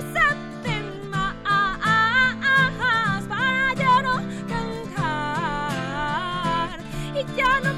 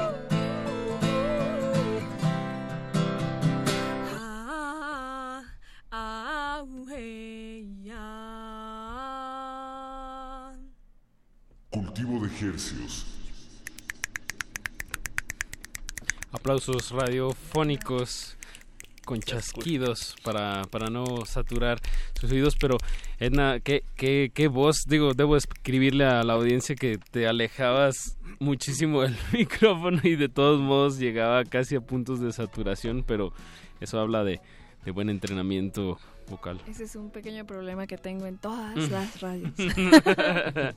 Le ganas de potencia, pero bien, más eh, de verdad y bien, sobre escenario se siente mucho, ¿no? Como preferible alguien que tenga buena potencia, ¿no? Y eso transmite mucho. Pero Gracias, bien, muy bien, pues ¿cómo se sienten? ¿De una vez otra? ¿Otra canción? ¿Otro tema? Sí, como tú gustas. Bien, bien. ¿Qué, qué- qué van a tocar? Eh, platíquenos tantito. Aprovechemos que tenemos estos micrófonos para... A veces en escenario no da tanta chance de platicar sobre las canciones, pero, pero lo que ustedes quieran y platíquenos algo al respecto. Bueno, la siguiente rola es una canción que hicimos, es, o sea, es, es una de las más interesantes que tenemos porque eh, le metimos como una onda muy latina. Creo que como bandas independientes y emergentes que pensamos salir al extranjero es muy importante eh, imprimir o exponer nuestras raíces. Y aparte que es algo muy interesante y muy rico. La, la- los sonidos latinos ahora sí que son eh, algo que le da sabor a la música. Y muchas veces tratamos de imitar bandas gringas, ¿no? Creo, porque todos venimos de las bandas gringas. Sí, Así que, bueno, el pop que nos han... Ahora sí que suena feo, pero introducido culturalmente. Sí, la, ver- la verdad es que a todos nos encanta. Oh. Eh, pero bueno, es, es algo muy chido. Esto se llama Déjame bailar y se trata, es una fusión como de cumbia y otras cosas. Em, y habla de cuando no te quieren dejar bailar. Cuando la gente te dice, no, ¿para qué bailas? Bailas bien feo. Y, ¿A qué me refiero con esto? O sea que, que mm, prácticamente gente mediocre que no ve más allá y quiere que hagan las cosas como ellas lo piensan, ¿no? Que no- su, su mundo llega hasta la caseta de su ciudad y, y ya no hay más. Esto es déjame bailar, pero ustedes. Bien, me, me gusta el énfasis que tiene sobre, sobre el baile, ¿no? Si es, si es algo que se... Bueno, como, como público, ¿no? Alguien, hay que hacer mover a la gente es, es un gran, gran plus de cualquier proyecto de entretenimiento. Exacto. Así es. Pues bueno, ¿cómo se llama otra vez el tema, Edna? Déjame bailar. Bien, recuerden, están escuchando Cultivo en Cultivo de Ejercicios, iba a decir en vivo, porque es un programa en vivo y esto es música en vivo. Y bueno, muchas gracias a Edna and the Musicians. Escuchemos Déjame bailar. Cultivo de hercios.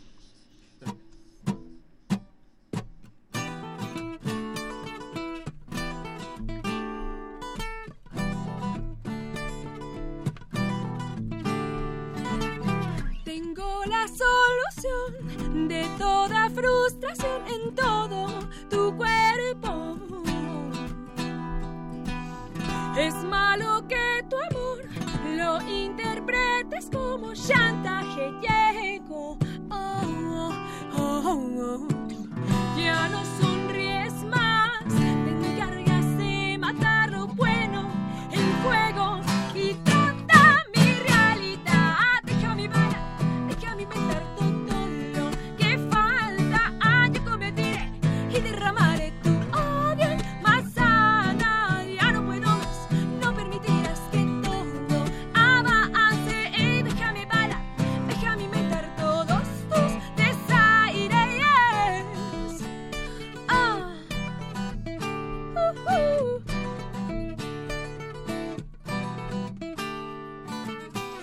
que todos lo ven, algo en ti no está bien, solo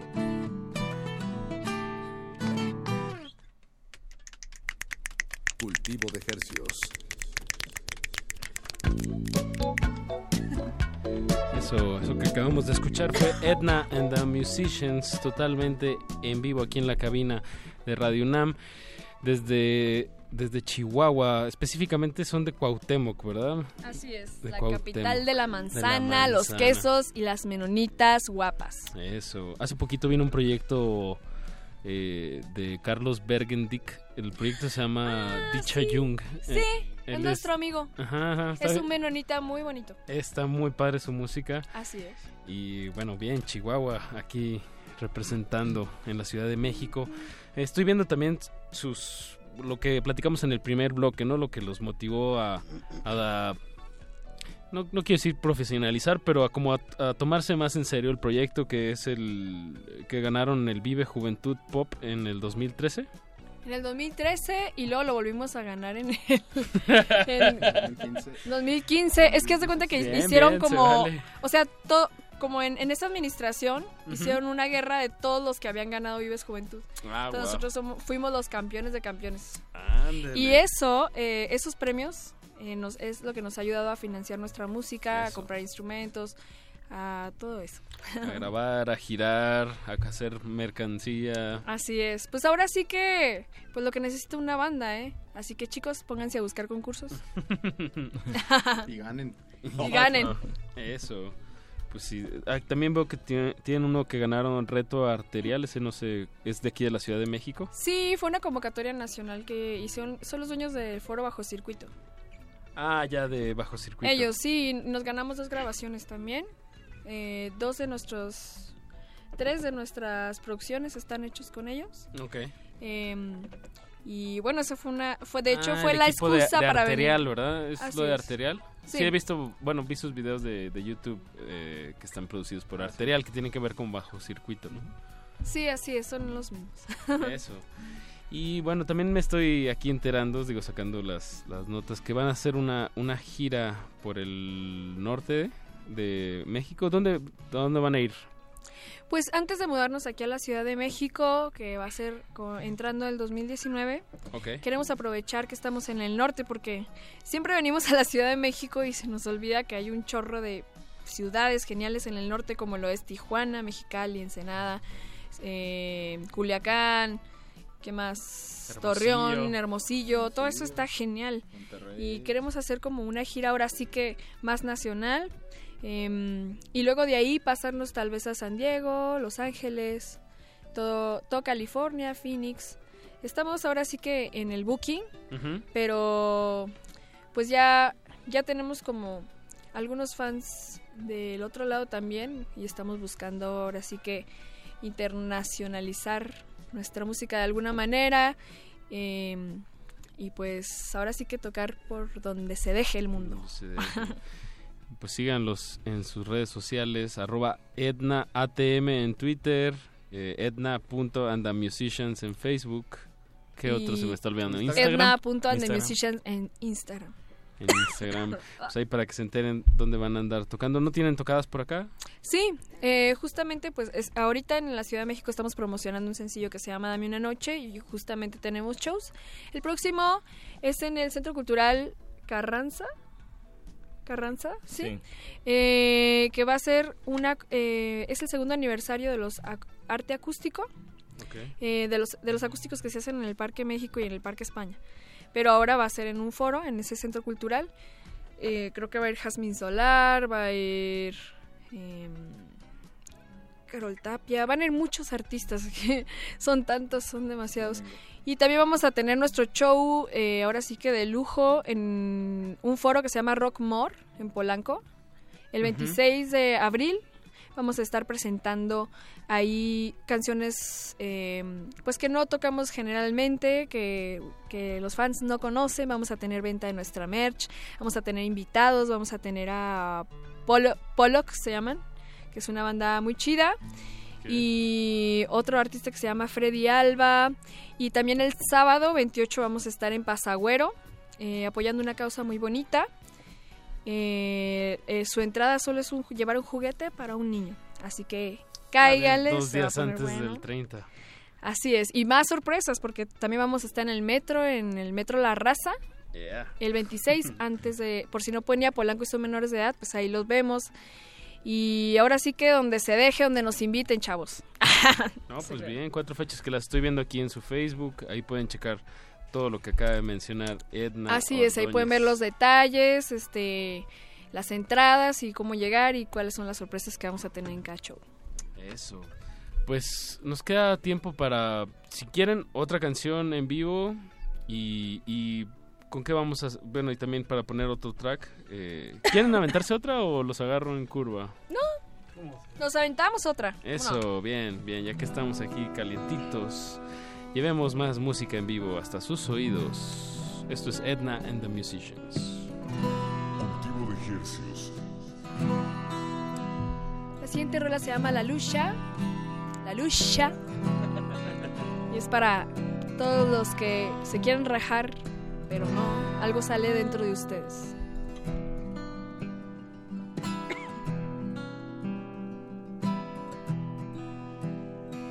Estoy cansada de esperar. Yo siento que esto nunca explotará. Dejé muchas cosas atrás. Y ahora que no sé dónde empezar, algún día encontraré la luz en la mirada de quien me quiera ver. Tal vez tengo que crecer, por eso me he quedado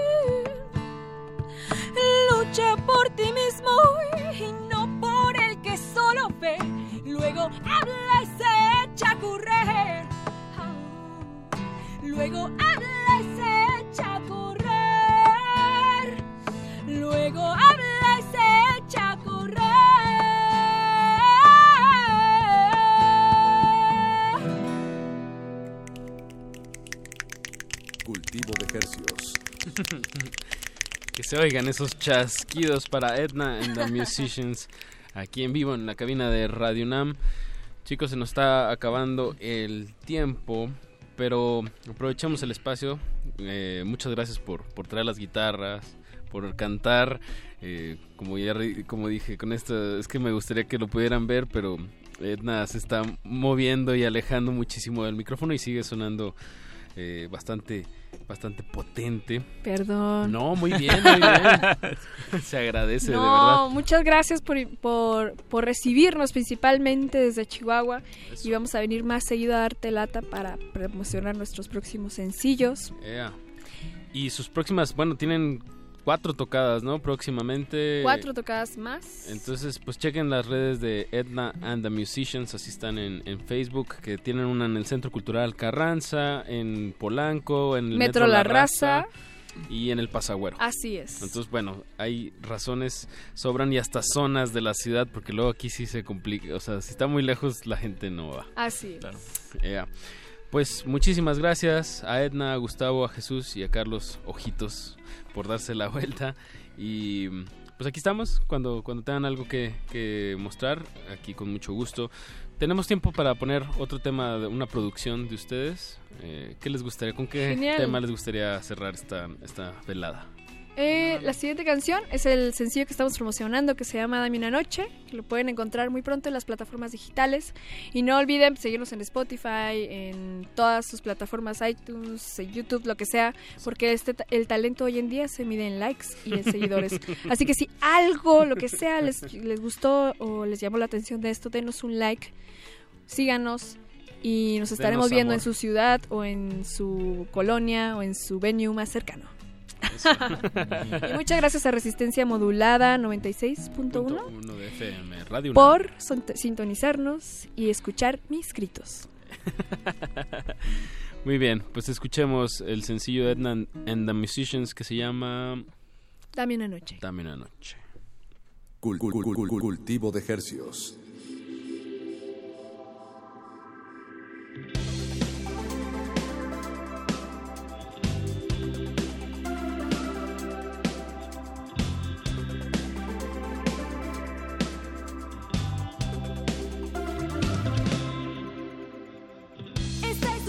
Canción mal hecha para ti, donde yo me confieso sin arrepentir. Amor platónico se convirtió al fin, pero en las noches tú eres solo para mí. Estoy cayendo cada vez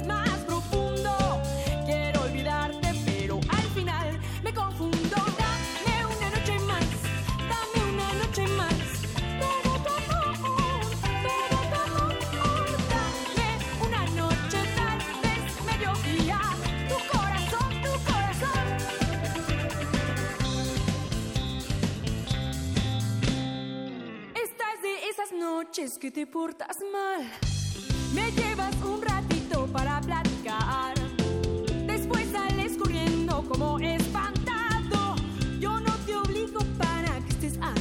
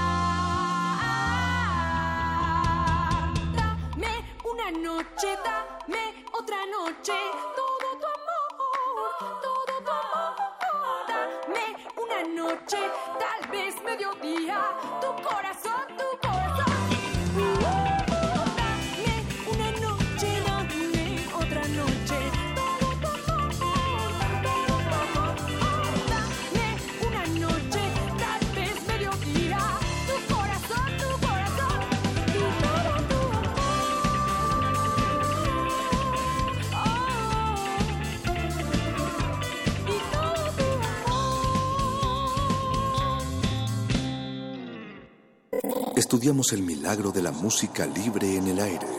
Cultivo de Jercias.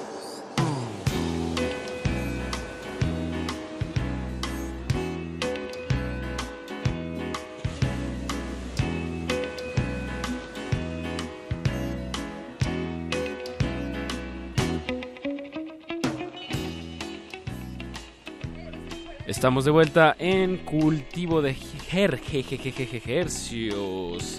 Les saluda Apache o Raspi y bueno, ya despedimos de esta cabina a Edna and the Musicians que nos estuvieron compartiendo su propuesta musical desde Chihuahua y bueno, van a tener varias tocadas esta semana, así que pues atiendan. Recuerden, este espacio se trata de, de promocionar bandas que tocan en la ciudad y bueno, pues para incentivar a la audiencia que vayan y apoyen directamente a las bandas, a los proyectos musicales nacionales. Y en este apoyo eh, eh, quiero hablar con Alonso eh, Mangosta, que es el, el líder, vocalista y guitarrista de la banda Nelson y los Filisteos. Eh, para eso va- vamos a hacer un enlace telefónico. ¿Estás por ahí, Alonso?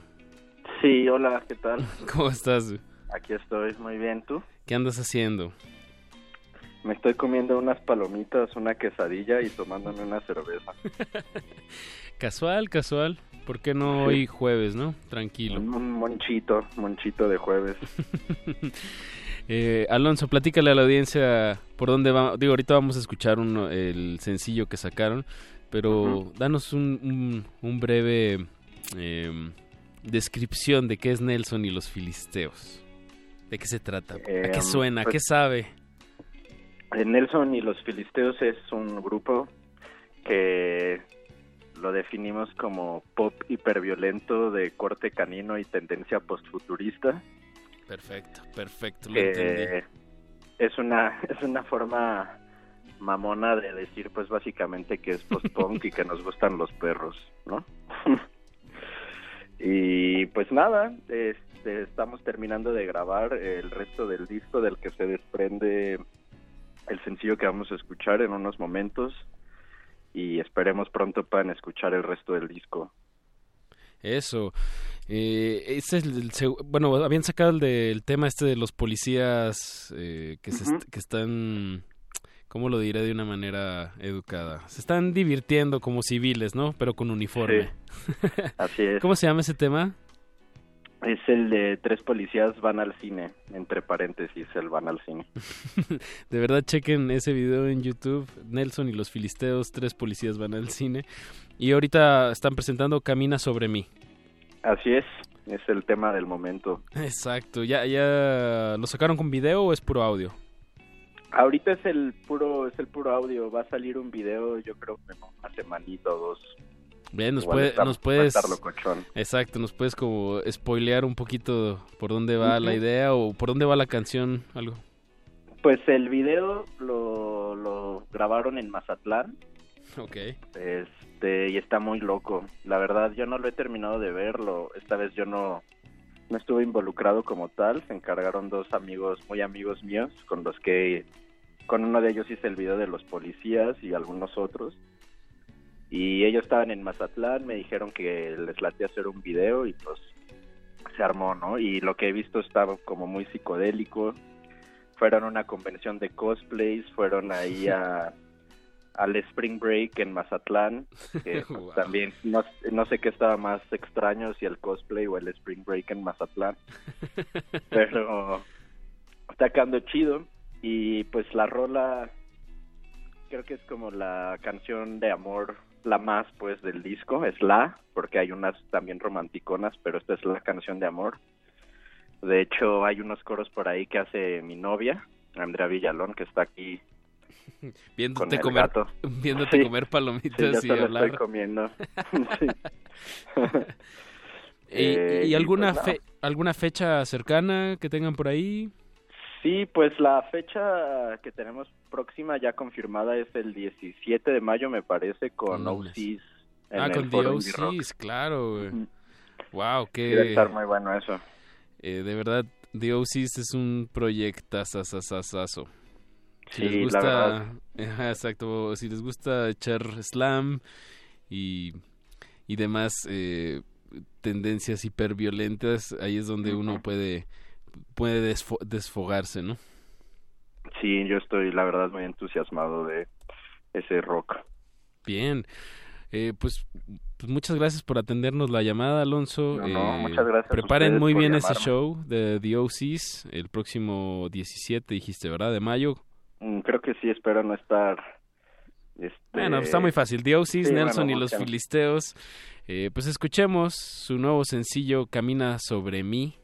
Y Va. bueno, con eso vamos a despedir la emisión de esta noche de Cultivo de Ejercios. Recuerden trayéndoles hasta sus oídos música fresca y celebrando el milagro de la música en el aire. Y no sería posible sin Eduardo Luis Hernández Hernández, nuestro productor, y el señor Don Agustín Mulia en la operación técnica, Alba Martínez en continuidad. Y bueno, se despiden de estos micrófonos Apache o Raspi. Gracias, Alonso. Escuchemos No, nada, el pop hiperviolento de tendencia posfuturista y corte canino de Nelson y los Filisteos. Hasta el lunes. Cultivo de Hercios.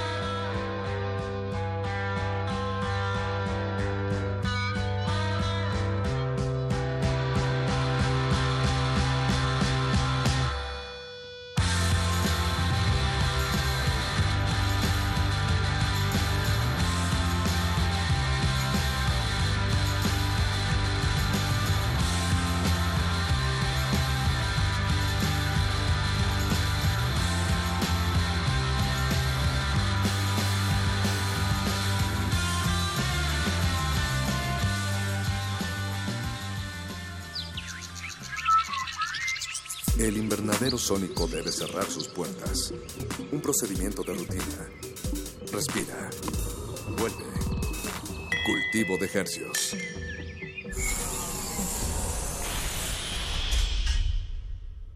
Resistencia modulada. Escuchas XEUN 96.1 de FM. Comenta en vivo nuestra programación. Facebook Radio UNAM. Twitter arroba Radio UNAM. Radio UNAM. Experiencia sonora.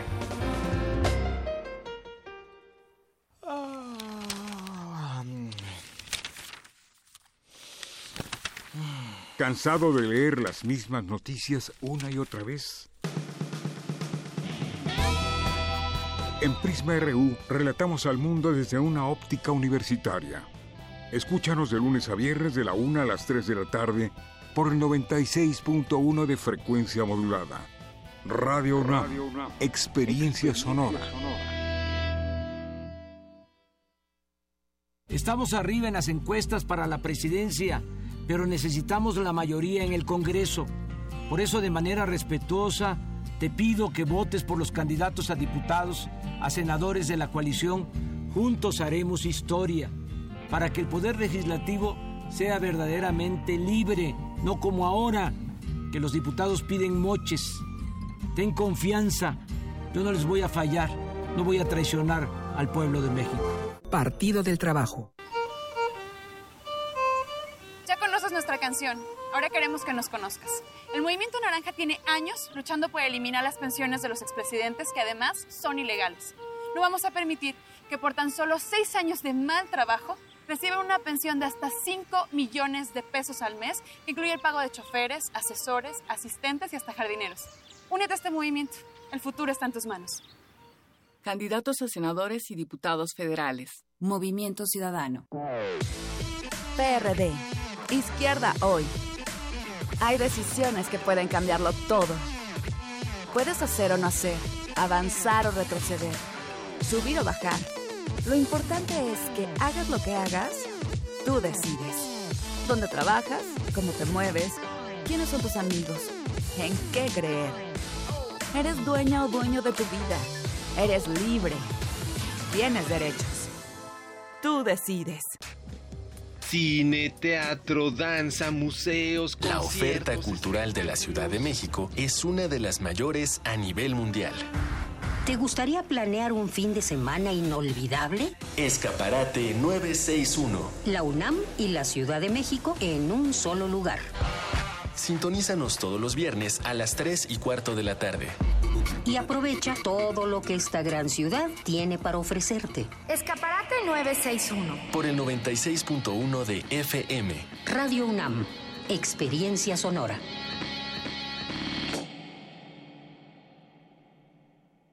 Yo prometo en mis primeros meses de gobierno Es momento que los políticos guarden silencio. Y hablen los ciudadanos. Estoy cansada de sentirme amenazada por el simple hecho de ser mujer. Con este taxi me gano la vida con dignidad, pero soy ingeniero en sistemas. Estoy cansada de ganar menos que un hombre. Quiero respeto. Quiero oportunidades. Lo que más quiero es igualdad. Con Nueva Alianza es de ciudadano a ciudadano. ¿Qué significa la amnistía que propone López Obrador? Significa perdonar a los delincuentes. Es dejar salir de la cárcel a extorsionadores y asesinos. Es permitir que secuestradores y violadores convivan entre nosotros con impunidad y cinismo. Es burlarse de las víctimas. Ya sabes quién quiere perdonar a criminales y delincuentes con una amnistía que te amenaza a ti y a tu familia. Convocar a un diálogo para que se otorgue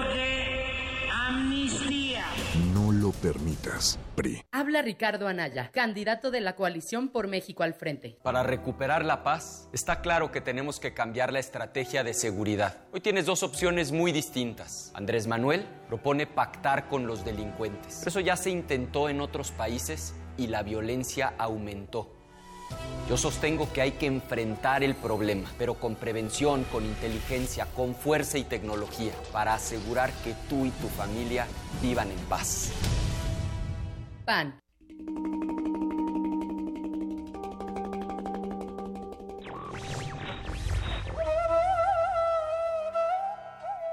¿Cuál es el primer deber del hombre?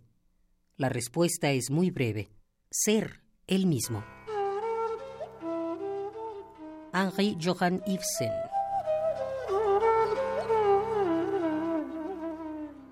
Radio UNAM.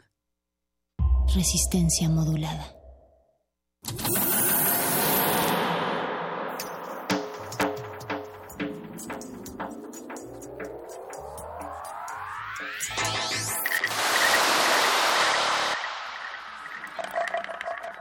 entender, entender, entender, entender,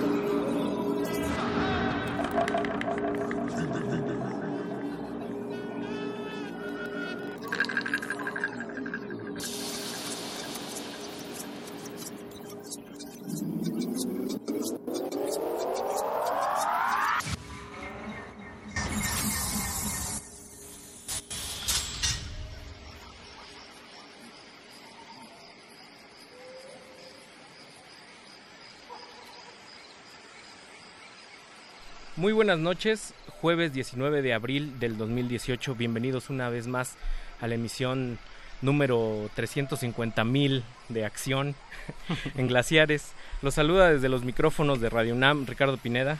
Y Mauricio Orduña, muy buenas noches, qué alegría estar y, aquí. Pues este jueves es un jueves lleno de, de, actividades, o sea, toda la semana ha habido presentaciones de libros, conciertos, ha estado bollante en este momento, pues por ahí Carlos Prieto está presentando un libro en, en el Exteresa, pues estamos, estamos de manteles largos además porque están dos invitados de, de lujo, unos grandes Pumas y queridos amigos de Resistencia Modulada, José Wolfer, director de Casa del Lago, y Claudia Curiel, subdirectora de Casa del Lago. ¿Cómo están?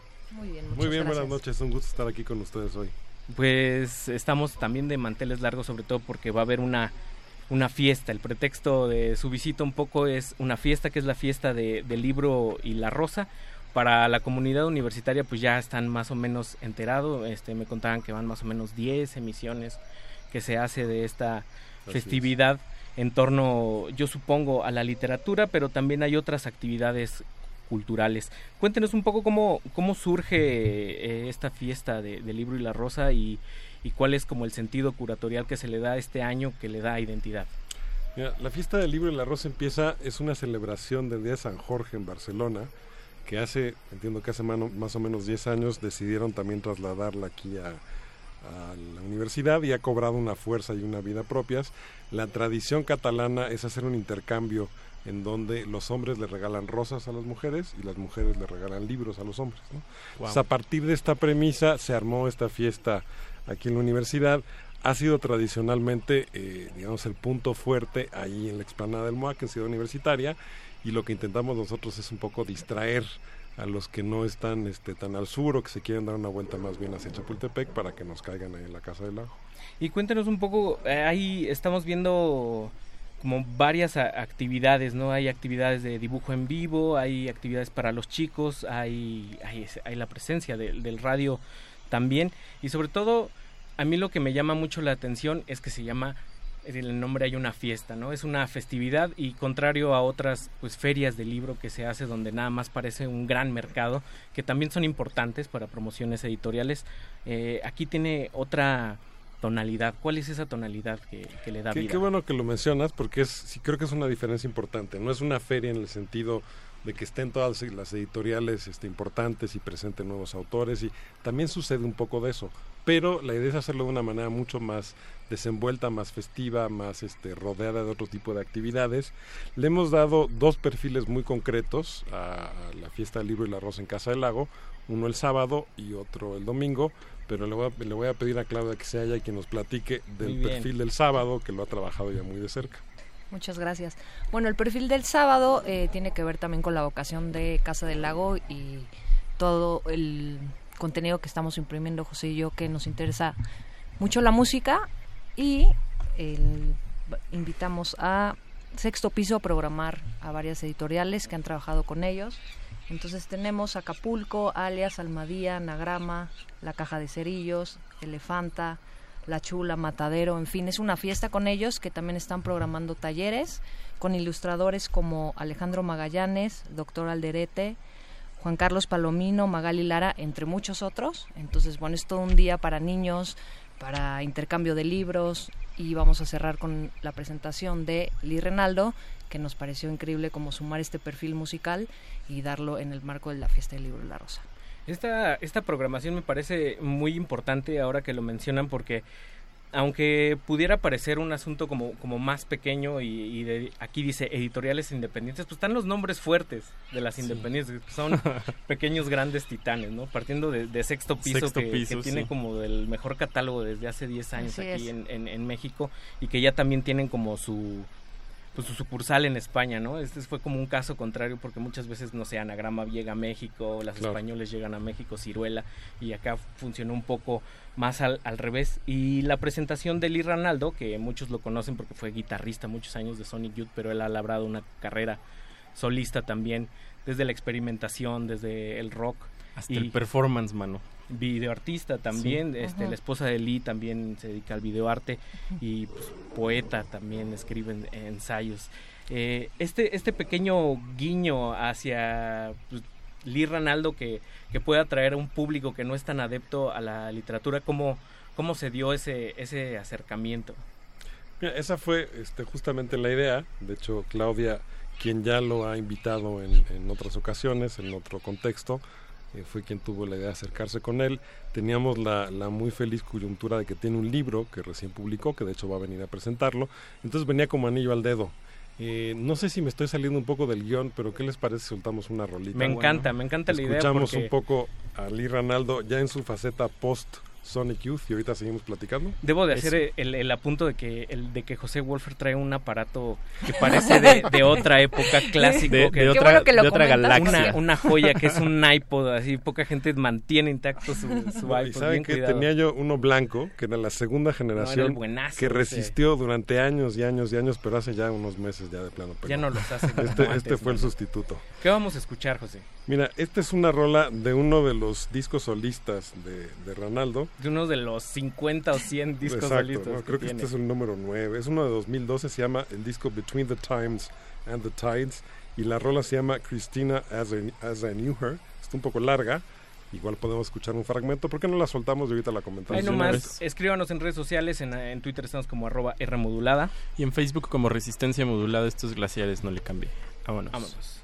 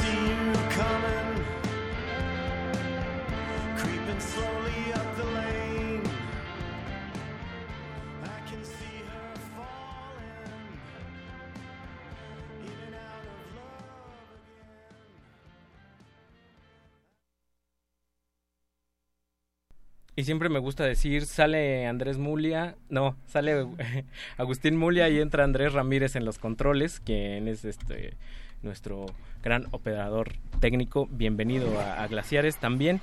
Y acabamos de escuchar a Lee Ronaldo, quien se estará presentando este sábado 21 de abril en Casa del Lago con motivo de la Fiesta del Libro y la Rosa, edición 2018. Y están con nosotros José Wolfer y Claudia Curiel, quienes están detrás de, de toda esta movida. Muchos preguntan, sobre todo considerando las facetas de Ronaldo como músico, qué es lo que va a venir a presentar, viene con banda, va a leer, este, va a estrangular su guitarra, qué va a La va a colgar, le va a pegar, ¿qué va a hacer? ¿Qué va a hacer? Mira, nos planteó un abanico bastante amplio de opciones. Viene él solo, no viene con nadie más. Eh, vamos a platicar con él en estos días a ver exactamente qué es lo que qué es lo que va a hacer, pero puede ser desde acústico hasta eléctrico, hasta justamente colgando la guitarra, este, exponiéndola al alza así le expone a que el viento y el aire y los árboles la toquen. Vamos a ver, ya lo, ya lo platicaremos, en una sorpresa para quienes nos acompañen. Y bueno, aprovechamos para comentarles que eh, sigue abierto el registro para asistir al concierto. La manera de, de poder asistir es registrarse, lo pueden hacer a través de nuestra cuenta en Facebook. Ahí aparece un link, nos dan sus datos me parece que reciben un correo de vuelta y con ese automáticamente se inscriben y les regresa una respuesta donde están confirmados. Todavía hay algunos lugares, así ah, que entonces pueden apuntar ahí todavía y pues vale la pena recordar que este va a ser concierto único a las siete y media de la noche, pero tienen que llegar un poco con antelación. Sí, que lleguen, eh, la idea es que llegue la gente a las seis y media, una hora antes, para que nos dé tiempo de ir acomodándonos y no andemos este, corriendo. Y si le quieren caer antes a la presentación, es a las 5. Bueno, ojalá nos caigan antes, mucho antes, porque vamos a tener actividades de las 12, 11 de la mañana, con lo que comentaba Claudia, con esta presencia de las editoriales, con los talleres infantiles, una rueda literaria, vamos a armar una cascarita de fútbol ahí con, con los editores y los escritores, entonces cáiganle desde temprano y ojalá nos acompañen durante todo el día. Dijeron los amigos de acá de la Resistencia que nada más falta ahí birria, ¿no? Así como, sí, hay oferta gastronómica, es para hacer un picnic todo el día. Excelente. llegar temprano y llevar tus libros, hacer intercambio de libros comprar libros increíbles. Qué bueno, qué bueno que comentan eso, porque es algo justamente que hemos estado trabajando Claudia y yo, que es armar jornadas en la Casa del Lago, en donde no vayas a una actividad puntual a determinada hora, sino que haya todo un programa a lo largo del día, desde temprano, como les decía, el sábado, también el domingo, ahorita lo comentamos, habrá comida, entonces puedes permanecer ahí a lo largo del día y terminar con el concierto de Ronaldo hablando del sábado. Actividades para todo público y para todas las edades. Así eh, algo que me llama la atención y lo que hablaban sobre las jornadas y preguntándoles a ustedes desde, desde su papel como pues como personas que, que ya han estado, ya han tenido una vasta experiencia. A, José Wolfer lo conocemos desde Radar, a Claudia con Festival Bestia y, otras actividades por ahí paralelas en torno a la música y a la vida cultural de, de esta ciudad. A mí me llama mucho la atención el, el espacio. Eh, la Casa del Lago ha tenido eh, como un revival muy, muy bonito en, en, los últimos tiempos, como una reconfiguración y estas jornadas pues forman parte de, de, esa reconfiguración. Ustedes que han estado pues en un festival con otras dinámicas y con otros propósitos, ¿cómo, cómo es su experiencia ahora con este tipo de actividades? ¿Cómo cambia? ¿Cómo, cómo ha sido esa nueva sensibilidad?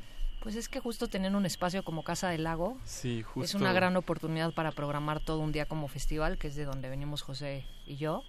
Y bueno, eh, abrirlo al público como parte de la UNAM con toda la vocación del público que viene de Chapultepec y los universitarios. ¿Y cómo no vas a hacer algo ahí en ese lugar con esa vista? Sí, yo decía, es que es el espacio. Y por eso le dimos ese perfil de festival, más que hacer este programas aislados que vas a una cosa y luego te apareces dos meses, es programar desde temprano, tener oferta gastronómica y así es como hemos estado operando por lo menos una vez al mes desde que arrancamos el año y con distintos perfiles de público. Tuvimos una parte punk con Comunes, con Masacre 68, que fue un hitazo. Que lo orquestó el artista sonoro Israel, Martínez. Martínez y tuvimos a Normal, el cierre de Normal, que también es otro perfil de público. Vamos a tener la fiesta del libro y la rosa y así vamos a ir como cada mes programando distintos tipos de contenidos y para distintos tipos de público. Y ustedes que han tenido esa, esa oportunidad de, ver pasar el dinamismo cultural de la ciudad eh, a lo largo de diferentes años, ¿Cómo, cómo perciben ahora a, este público en nuevas generaciones? ¿Es más heterogéneo? ¿Es más abierto? ¿Cómo es ahora? Yo creo que es muy heterogéneo, como, como bien dices, Ricardo. Yo recuerdo cuando, cuando platicamos de estos temas, me acuerdo del público el primer año de Radar, 2002, ¿no? y era, eh, pues digamos, un público muy ávido de, de, otro tipo de manifestaciones, pero que no tenía tanta oferta como la que hay hoy en día. Creo que la oferta que hay eh, ya es muchísimo más variada, muchísimo más, más heterogénea. Los casos que mencionaba Claudia han sido muy interesantes porque nos ha tocado ver desde los auténticos punks de hoy en día y, los auténticos punks de hace 30 años que vinieron a ver a, a los de Masacre, desde eso hasta otro público en el caso de, de Normal y su propuesta de música alternativa y música indie, eh, tuvimos una fiesta por la salud emocional, que fue una iniciativa universitaria también con un público ahí sí familiar y muy, muy variado. Creo que es muy, eh, muy heterogéneo, este, hay mucha oferta a la cual responder, por lo mismo también hace falta que se destaque lo que estás proponiendo y por eso esta idea de los microfestivales que comentaba ahora Claudia, ¿no? Una vez al mes sí armar una especie de microfestival, ¿no? Y es que en la Ciudad de México donde más hay un bosque donde puedas hacer un picnic y escuchar y tener un foro al aire libre, el espacio sonoro que todos los sábados a la una tenemos propuestas súper interesantes, entonces bueno. Que ahí pueden llegar muy fácilmente en Ecobici, en el nuevo camioncito de dos pisos. El Metrobús. Está el Metro Auditorio cerca, Metro Chapultepec ahí cerca. te los tienes perfectamente. sí, los tengo ubicados eh, aquí. Y pues bueno, ¿qué, te, qué, les parece si nos vamos con otra rolilla? ¿Qué vamos a escuchar, José? Les tengo una rola también de ese mismo disco que se llama Waiting on a Dream. Y quiero ver a ver si ustedes reconocen a quién está aludiendo aquí Ronaldo con su introducción. Yo lo escuché y dije, ¿qué es eso? ¿Qué es eso? Ya sé lo que es y ya finalmente lo ubiqué. A ver cómo nos va con la adivinanza. A ver.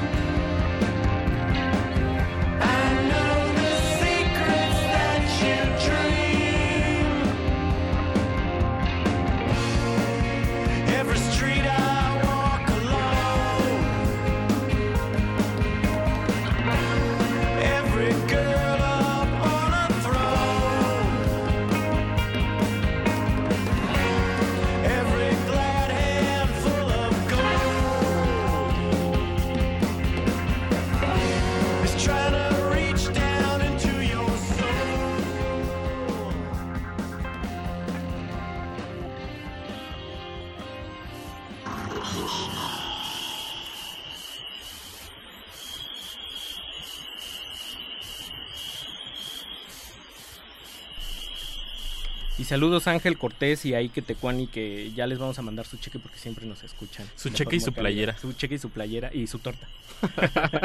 Para no perder la sin, tradición. Sin compromiso de sufragio. pues seguimos aquí platicando muy a gusto con Claudia Curiel y con José Wolfer de Casa del Lago, quienes están pues antojando todo este menú de, del festival del libro, de la fiesta del libro y la rosa. Y pues no solo con el concierto del, del Ranaldo se acaban las actividades, también continúan el domingo desde las 11.30 de, de la mañana. ¿Qué tenemos para ese día? Tenemos un perfil ahí muy distinto, Ricardo, eh, digo, complementario, digamos, con el programa del sábado, pero con otro enfoque que eh, a lo que se lo hemos dedicado es a conmemorar al director fundador de la, de la Casa del Lago, a Juan José Arreola, de quien se cumplen además 100 años de su nacimiento. ¿no? Entonces, de hecho, es uno de los personajes celebrados, conmemorados por esta edición del libro de la rosa, no solamente en Casa del Lago, sino también en el resto del programa. Y nos enfocamos en, en dos líneas. En su parte literaria, habrá una mesa redonda con escritores eh, de mucha trayectoria que estuvieron trabajando con Arreola. Van a estar Gonzalo Celorio, Beatriz Espejo, Felipe Garrido y Hernán Lara Zavala en una Pesos mesa pesados. redonda a las 12.30 exactamente, a las 2 de la tarde. Esa es la otra faceta de ese domingo, la parte del ajedrez. Estamos muy contentos de que nos acompañe la gran maestra Lisandra Ordaz de Cuba, quien va a dar una charla. De hecho, su charla abre el programa el domingo a las 11.30 de la mañana y luego ella permanece para que a partir de las 4 de la tarde se desarrollen una serie de partidas simultáneas. 25 partidas simultáneas en donde va a estar, eh, pues bueno, eh, jugando contra tanto eh, jugadores que se están entrenando, eh, algunos de ellos ahí mismo en la Casa del Lago, otros de la selección de ajedrez de la UNAM y algunas personalidades como el propio Homero Aritis que permanece para, para ocupar uno de los tableros de las simultáneas. Perdiste, Wow. perdiste, ganaste. Puros Va a estar muy atletas. bien, que hay que mencionarlo, Juan José Arriola fue como de los primeros grandes promotores culturales más razonados y que pues dio de estas iniciativas de los clubs de, de ajedrez que hoy son toda una tradición en, Sí. en, en la UNAM, no solo en la UNAM, sino en buenos puntos de, de la ciudad, que pareciera Ahí en Alameda se Sí, junta pone- mucha gente. Se pone muy bien, que pareciera como una actividad ahí callada, sosegada, pero, pero tiene un culto como, como muy, muy, muy fuerte. Y bueno, yo también le- les quería preguntar algo que siempre aquí en Glaciares pues, nos llama la atención y, y nos obsesiona un poco, es la- el asunto del, del registro, de, de- la memoria, que hay como una especie de, de narrativo importante, que si bien la gente va y, disfruta y se lo guarda en la memoria también pues debe de haber como un registro ahí que, que, que permee. Este tipo de actividades eh, tienen un- algún equipo que, que tenga planeado documentar, se queda como, como no sé, como, como un archivo por ahí, se genera una memoria. Generamos una memoria fotográfica. eh, hemos tratado de darle, digamos, todo el juego posible a las redes sociales, a las plataformas que tiene la Casa del Lago en los distintos soportes. Entonces hay una memoria, pues si quieren, un poco efímera, ¿no? pero que finalmente es la que la que tiene bastante impacto en este momento, que es estarlo distribuyendo a través de las redes, pero también lo registramos tanto en video. fotografía como en video, ¿no? Entonces íbamos llevando un recuento, digamos, visual de lo que sucede. Qué bueno, porque a mí se me olvidan mucho las cosas. luego quiero regresar a ellas si, si no fui. Y bueno, le- yo este, les queremos agradecer por, por su visita a este espacio. Ha sido No, pues, todo, todo un placer. Y pues láncese ahí sábado 21. Sábado y domingo. Sábado y domingo. eh, grandes actividades, todas eh, al aire libre. Bueno, hay unas como en foros, ¿no? Me parece de ahí mismo. Así es, sí, por ejemplo, las simultáneas que les comentaba van a ser en el foro al aire libre, eh, las charlas van a ser en la, en la sala Rosario Castellanos y lo que no les comenté es que el domingo, ese mismo domingo a las 3 de la tarde, inauguramos una exposición que se llama Inventario, un, este, un breve recuento anecdótico a partir de distintos objetos que tienen que ver con Arreola, como piezas de ajedrez, tableros de ajedrez, eh, tenía una colección de navajas, por ejemplo, bastante, bastante interesante, libros que él mismo leyó y mandó a encuadernar, en fin, toda una serie de, de objetos que se han convertido en la excusa, en el, el motivo para ir hilvanando una serie de anécdotas y la idea es que la gente que se acerque pueda ver otra faceta de Arreola y también para quienes no, no han tenido chance de acercarse con él, vamos a estar poniendo ahí algunos fragmentos de sus textos para que haya una, una experiencia de lo que fue el Arreola eh, escritor, además del Arreola gestor cultural a quien Sí, le estamos claro. también rindiendo homenaje, por supuesto. Pues bueno, Y pues ya ahí, ahí lo tienen y si se les escapó un dato, ahí están en redes sociales, Casa del Lago en Facebook, en Twitter también están por ahí, está la, la página de internet, así que no hay pretexto, todo, todo completo. Nos despedimos con una rola, ¿qué les parece? Muy bien, eh, esta sí es más de nostalgia para rendirle honor a mi aparato que, este, que tanta gracia les ha, les ha causado. Fascin- fascinación, a mí yo quiero uno y no puedo. Yo me encantaría que el, que el viejito todavía sirviera, pero no, ya pasó la historia. Este es un clásico de Sonic Youth del disco Daydream Nation que se llama Eric Strip y es Lee Ranaldo. Puta, que debemos decirlo. Debemos decirlo que quizás es el 65% de Sonic Youth. Porque te acuerdas que una vez vimos a Thurston y dijimos, chale, no sé, no sé quién se llevó todo el trabajo. Eh, digo, ahí está, ahí está el debate. Además Sí. es una de nuestras dos o tres bandas Sí. favoritas aquí. Órale. Pues nos, nos El despedimos, ruidero. seguimos en, Glaciares, vámonos con Sonic Youth sonando aquí en Resistencia Modulada. Fiesta del Libro y la Rosa 2008, 21 y 22 de abril en Casa del Lago, orgullosamente UNAM. Vámonos.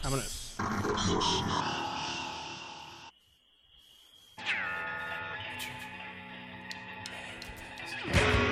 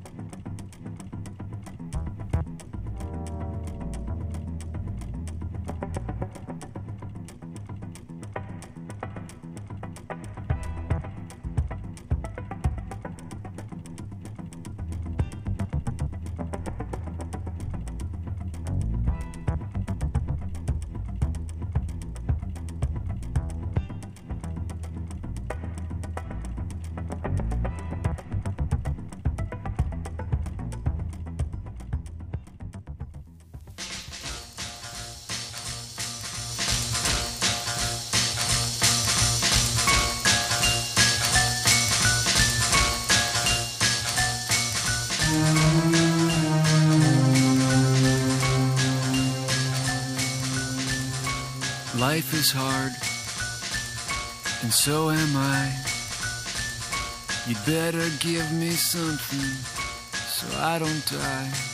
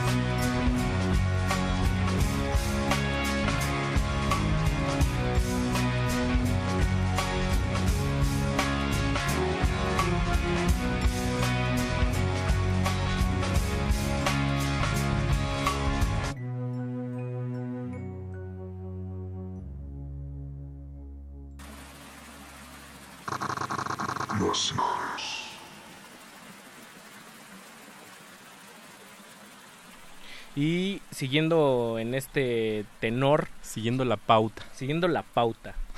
Tú ponme la pauta y yo tocaré esa nota, Mauricio.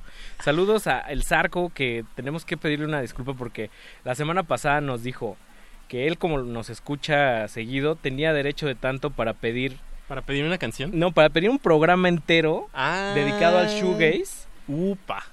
Por motivo de su cumpleaños. Feliz Qué cumpleaños, bien. y que te cuani. Pero Un dice, abrazo. ese ingrato del Lago Fest va a bloquear mi petición cumpleañera, Glaciares.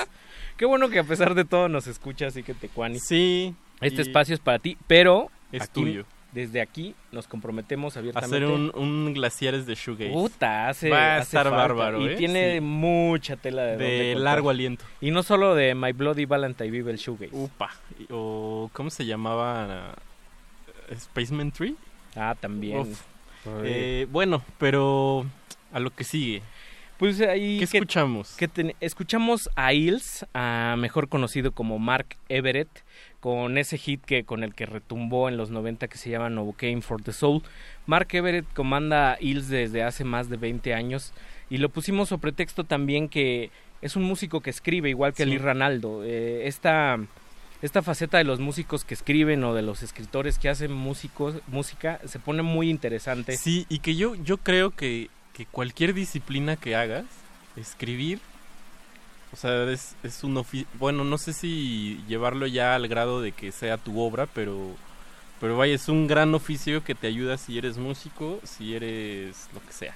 Articulas muy bien tus ideas después de todo y, y te da otra perspectiva sobre las exploraciones.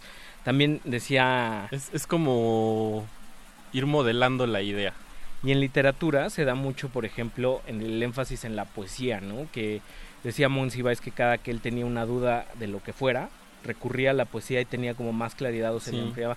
Que es un poco también como ejercicios creativos, ¿no? Como Sí. el de Brian Eno y las estrategias oblicuas. Sí, y, y también es, es, o sea, creo que sí funciona, es casi como esta cosa de si haces cine o haces crítica de cine, si haces prosa o si haces poesía, sí es como otra parte del cerebro, ¿no? Es, es digamos, apela a otro tipo de, de no sé si de pensamiento. Yo diría también que de sensibilidad. Y de vez, sensibilidad, ¿no? sí. Eh, Son eh, sensibilidades distintas. Hace poco vino de visita la, la cineasta Lucrecia Martel y decía que, que mucho se decía que, que el cine y la literatura como que muchas veces tenían puntos de encuentro pero que nadie había como como dilucidado muy bien a muy bien como cuál era ese ese vínculo y yo creo que también existe mucho punto de relación de la música con la puntuación cosas como el ritmo ese ese tipo de, de cosas ¿no? Sí, el uso de silencios, pausas, lo que sea. Pues, ¿qué te parece si seguimos con esta noche literaria y musical, mi querido Mau? Que, que seguimos ahí como... Vamos a escuchar a R.E.M. con William Burroughs. No hay nada más. Noche beat. Chequense más este, nada más este duetazo. Eh, ¿Cómo se llama el, el vocalista de... Michael Stipe. Michael Stipes, que también, digamos, es, es un tipo que, que abona en varias disciplinas. Es fotógrafo, por ahí le hizo el, el... Tiene un libro de Patti Smith con fotografía. También es, es activista, ¿no? Es activista y de los activistas más sapientes que conozco. Vámonos. Nada más, vámonos. All right. Just something that I picked up a knack of going along with someone else's song, putting myself into it. It uh, evolved from Lily Marlene. Marlene Dietrich. Not one of my favorite people, but that's where it came from.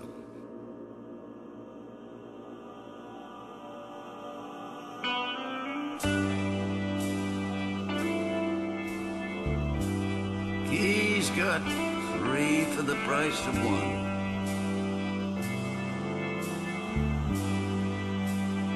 Nothing's free but guaranteed for a lifetime's use.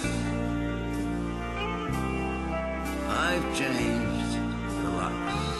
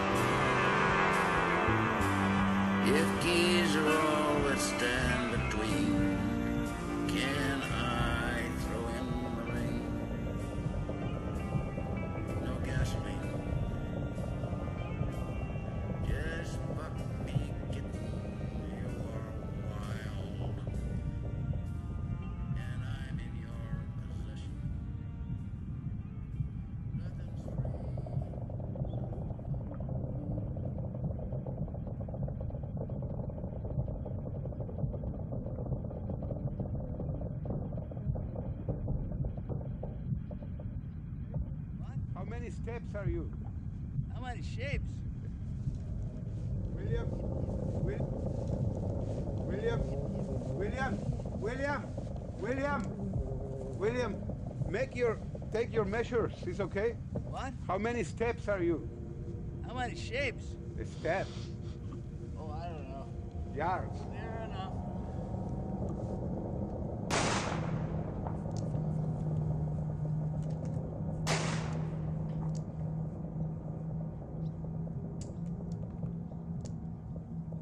Y si usted se llegó a preguntar si el autor de Almuerzo al Desnudo, Yonki, eh, podría juntarse con el autor de Losing My Religion y Shiny Happy People, pues aquí está el resultado. Aquí está, y después escuchamos un cachito de ese video eh, muy emblemático donde pues, tenía como una afición extraña por las armas.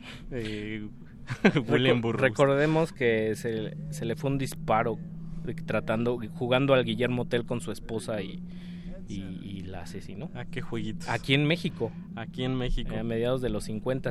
Uno de las... justo ahorita que hablábamos de Lee Renaldo me acordé que de las veces que han venido Sony Youth siempre piden que los lleven a la a casa, la casa de William de Burroughs. William Burroughs. Sí.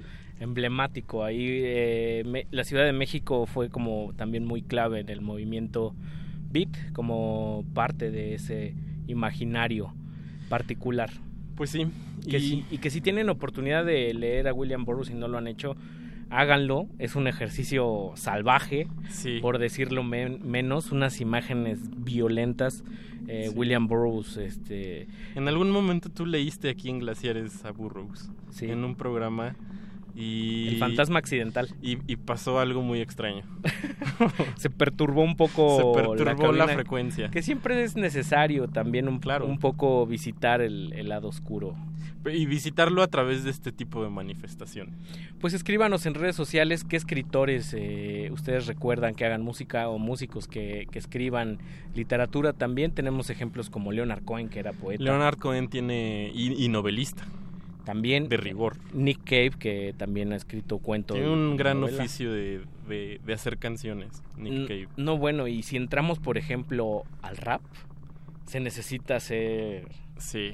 El otro día estábamos leyendo, eh, hay un mapa de un autor, eh, un periodista norteamericano, que disecta y ubica a los raperos de Norteamérica por la cantidad de palabras únicas que manejan. Por el uso de vocabulario. El uso de vocabulario y hasta la derecha y con más de 7000 palabras únicas Ajá. eh, eximiendo todo el slang de pimp y todo eso Sí. que, que abunda en el, en el rap, Gutan Clank son los reyes. Sí, eh, raza, eh, Gaza. Gaza, todos, no O- sé, nu- nunca me acuerdo de todos los nombres. Jaffa son como ocho. Old Diddy Bastards, Old Diddy Bastard.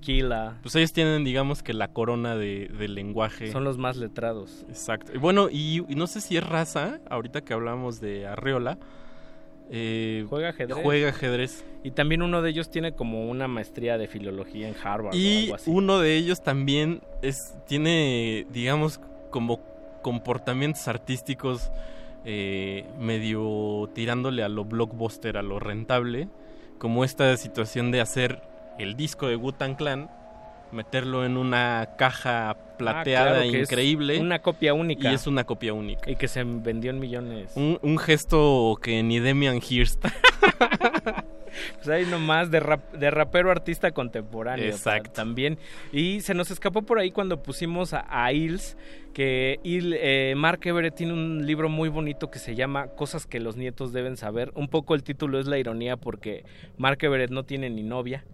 Entonces, dice este... y ahora ya tampoco tiene mamá, porque como que lo narra ahí. Ni, ni papá pasó por una vida muy dolorosa, le tocó ver el fallecimiento de su hermana, de su padre, de su madre, de un tío, se estrelló una avioneta fuera de su casa y sin embargo el libro es de una profundidad y una belleza muy sencilla que es un canto a la vida sin Sí. cursilerías. Es- está carvesiano. Sí. Un poco. Mucho, cosas que los nietos deberían saber, está editado ahí por... Ahorita les paso el dato porque se me escapó. Y vamos a escuchar ahorita a otro que no sé si, si recientemente publicó libro, pero yo conozco por ahí dos o tres títulos de él. Eh, el jefazo, Neil Young. Vámonos. Pues vamos a escuchar a Neil Young con esta canción que se llama Sail Away. El, ¡Ota! que- el querido Neil Young y su voz chilloncita pero melancólica. Vámonos. I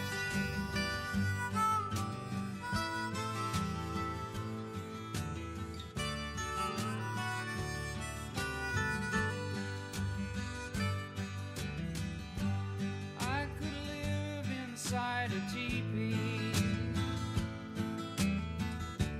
I could die in penthouse 35.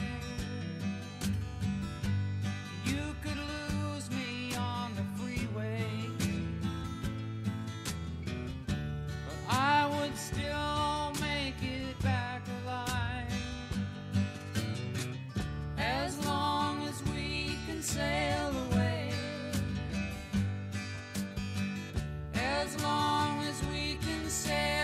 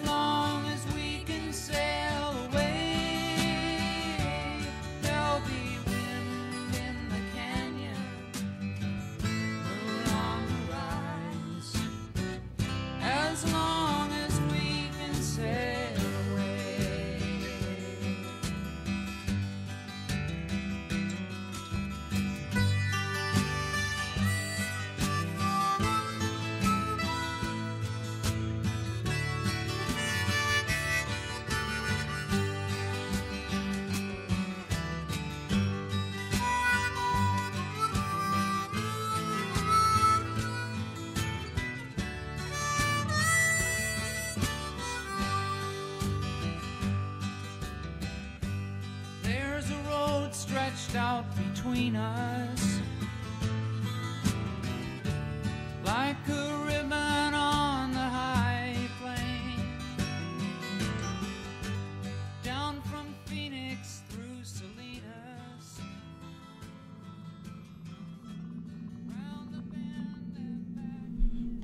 saludos por ahí también a Zoé Zárate que dice que qué raro escucharnos a esta hora que ya no con- reconoce nuestras voces. Ándale, Hemos- es que en tres años uno cambia. Hemos madurado. En tres años uno cambia mucho. Escuchamos con pajita en la boca y desde el sentido campirano al jefe Neil Young. Al jefe de jefes, Neil Young, que yo creo que es uno de los artistas que de verdad... eh, no me quiero ir a descansar, Ricardo. a ver cómo crecen las plantitas por abajo sin verlo en algún momento Ojalá. en vivo. Ojalá se puedes nos haga. ir a, a su festival que hace una vez al año que hace en su rancho. Dice que hace un Ándale. festival y a los artistas que invita les dice, pues ahí está la cabaña, ahí están las cobijas y, y hace fogata Ahí está tu tipi. y malvaviscos. Órale, qué bien. Eh, hace con motivo de, de beneficencia porque él tiene un hijo este eh, con, con ciertas discapacidades y el concierto lo hace para ayudar a, a niños con esas discapacidades Órale. y si es una gran fiesta campirana es de riguroso sombrero vaquero. Qué buena onda. Ya llegamos a la recta final, Mau. Decías que te ibas a, a descansar, pero te vas a ir a tocar.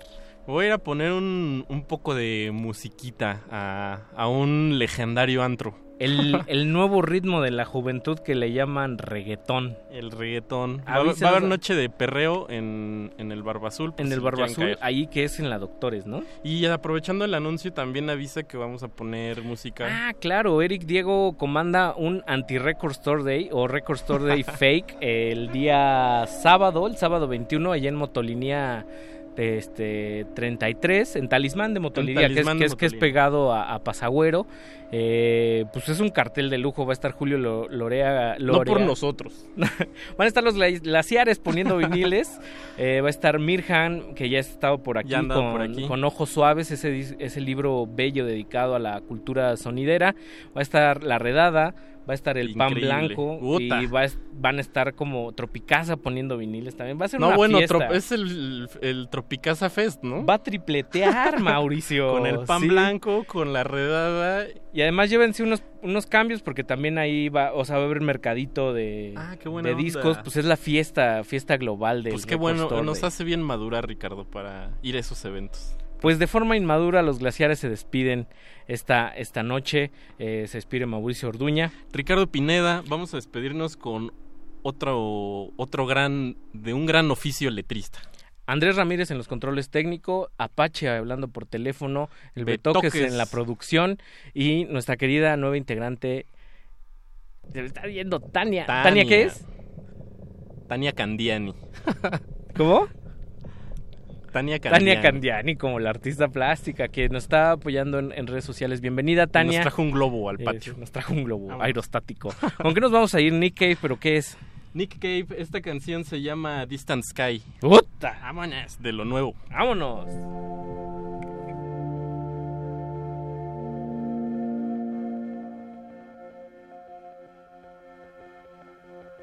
Let us go now.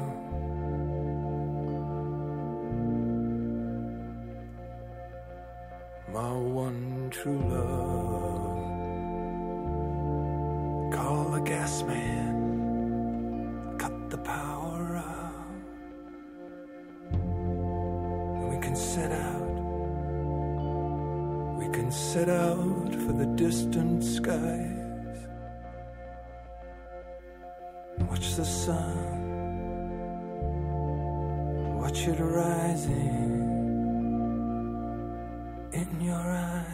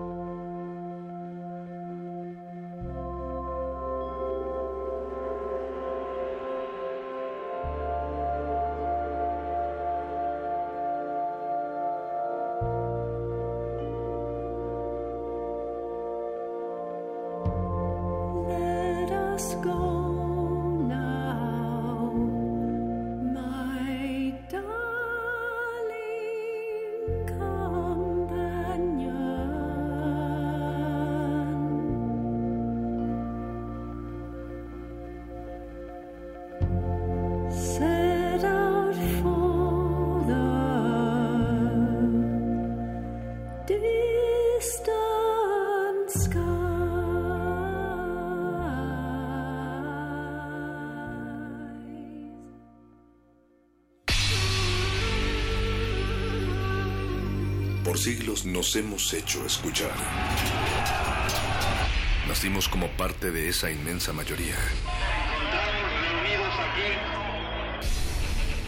Hablar, Escuchar. debatir, proponer, cuestionar. Está en nuestra naturaleza. Instrumentos de conciencia de nuestro Usamos el sonido porque atraviesa obstáculos. Muros, fronteras. Nosotros somos. La resistencia.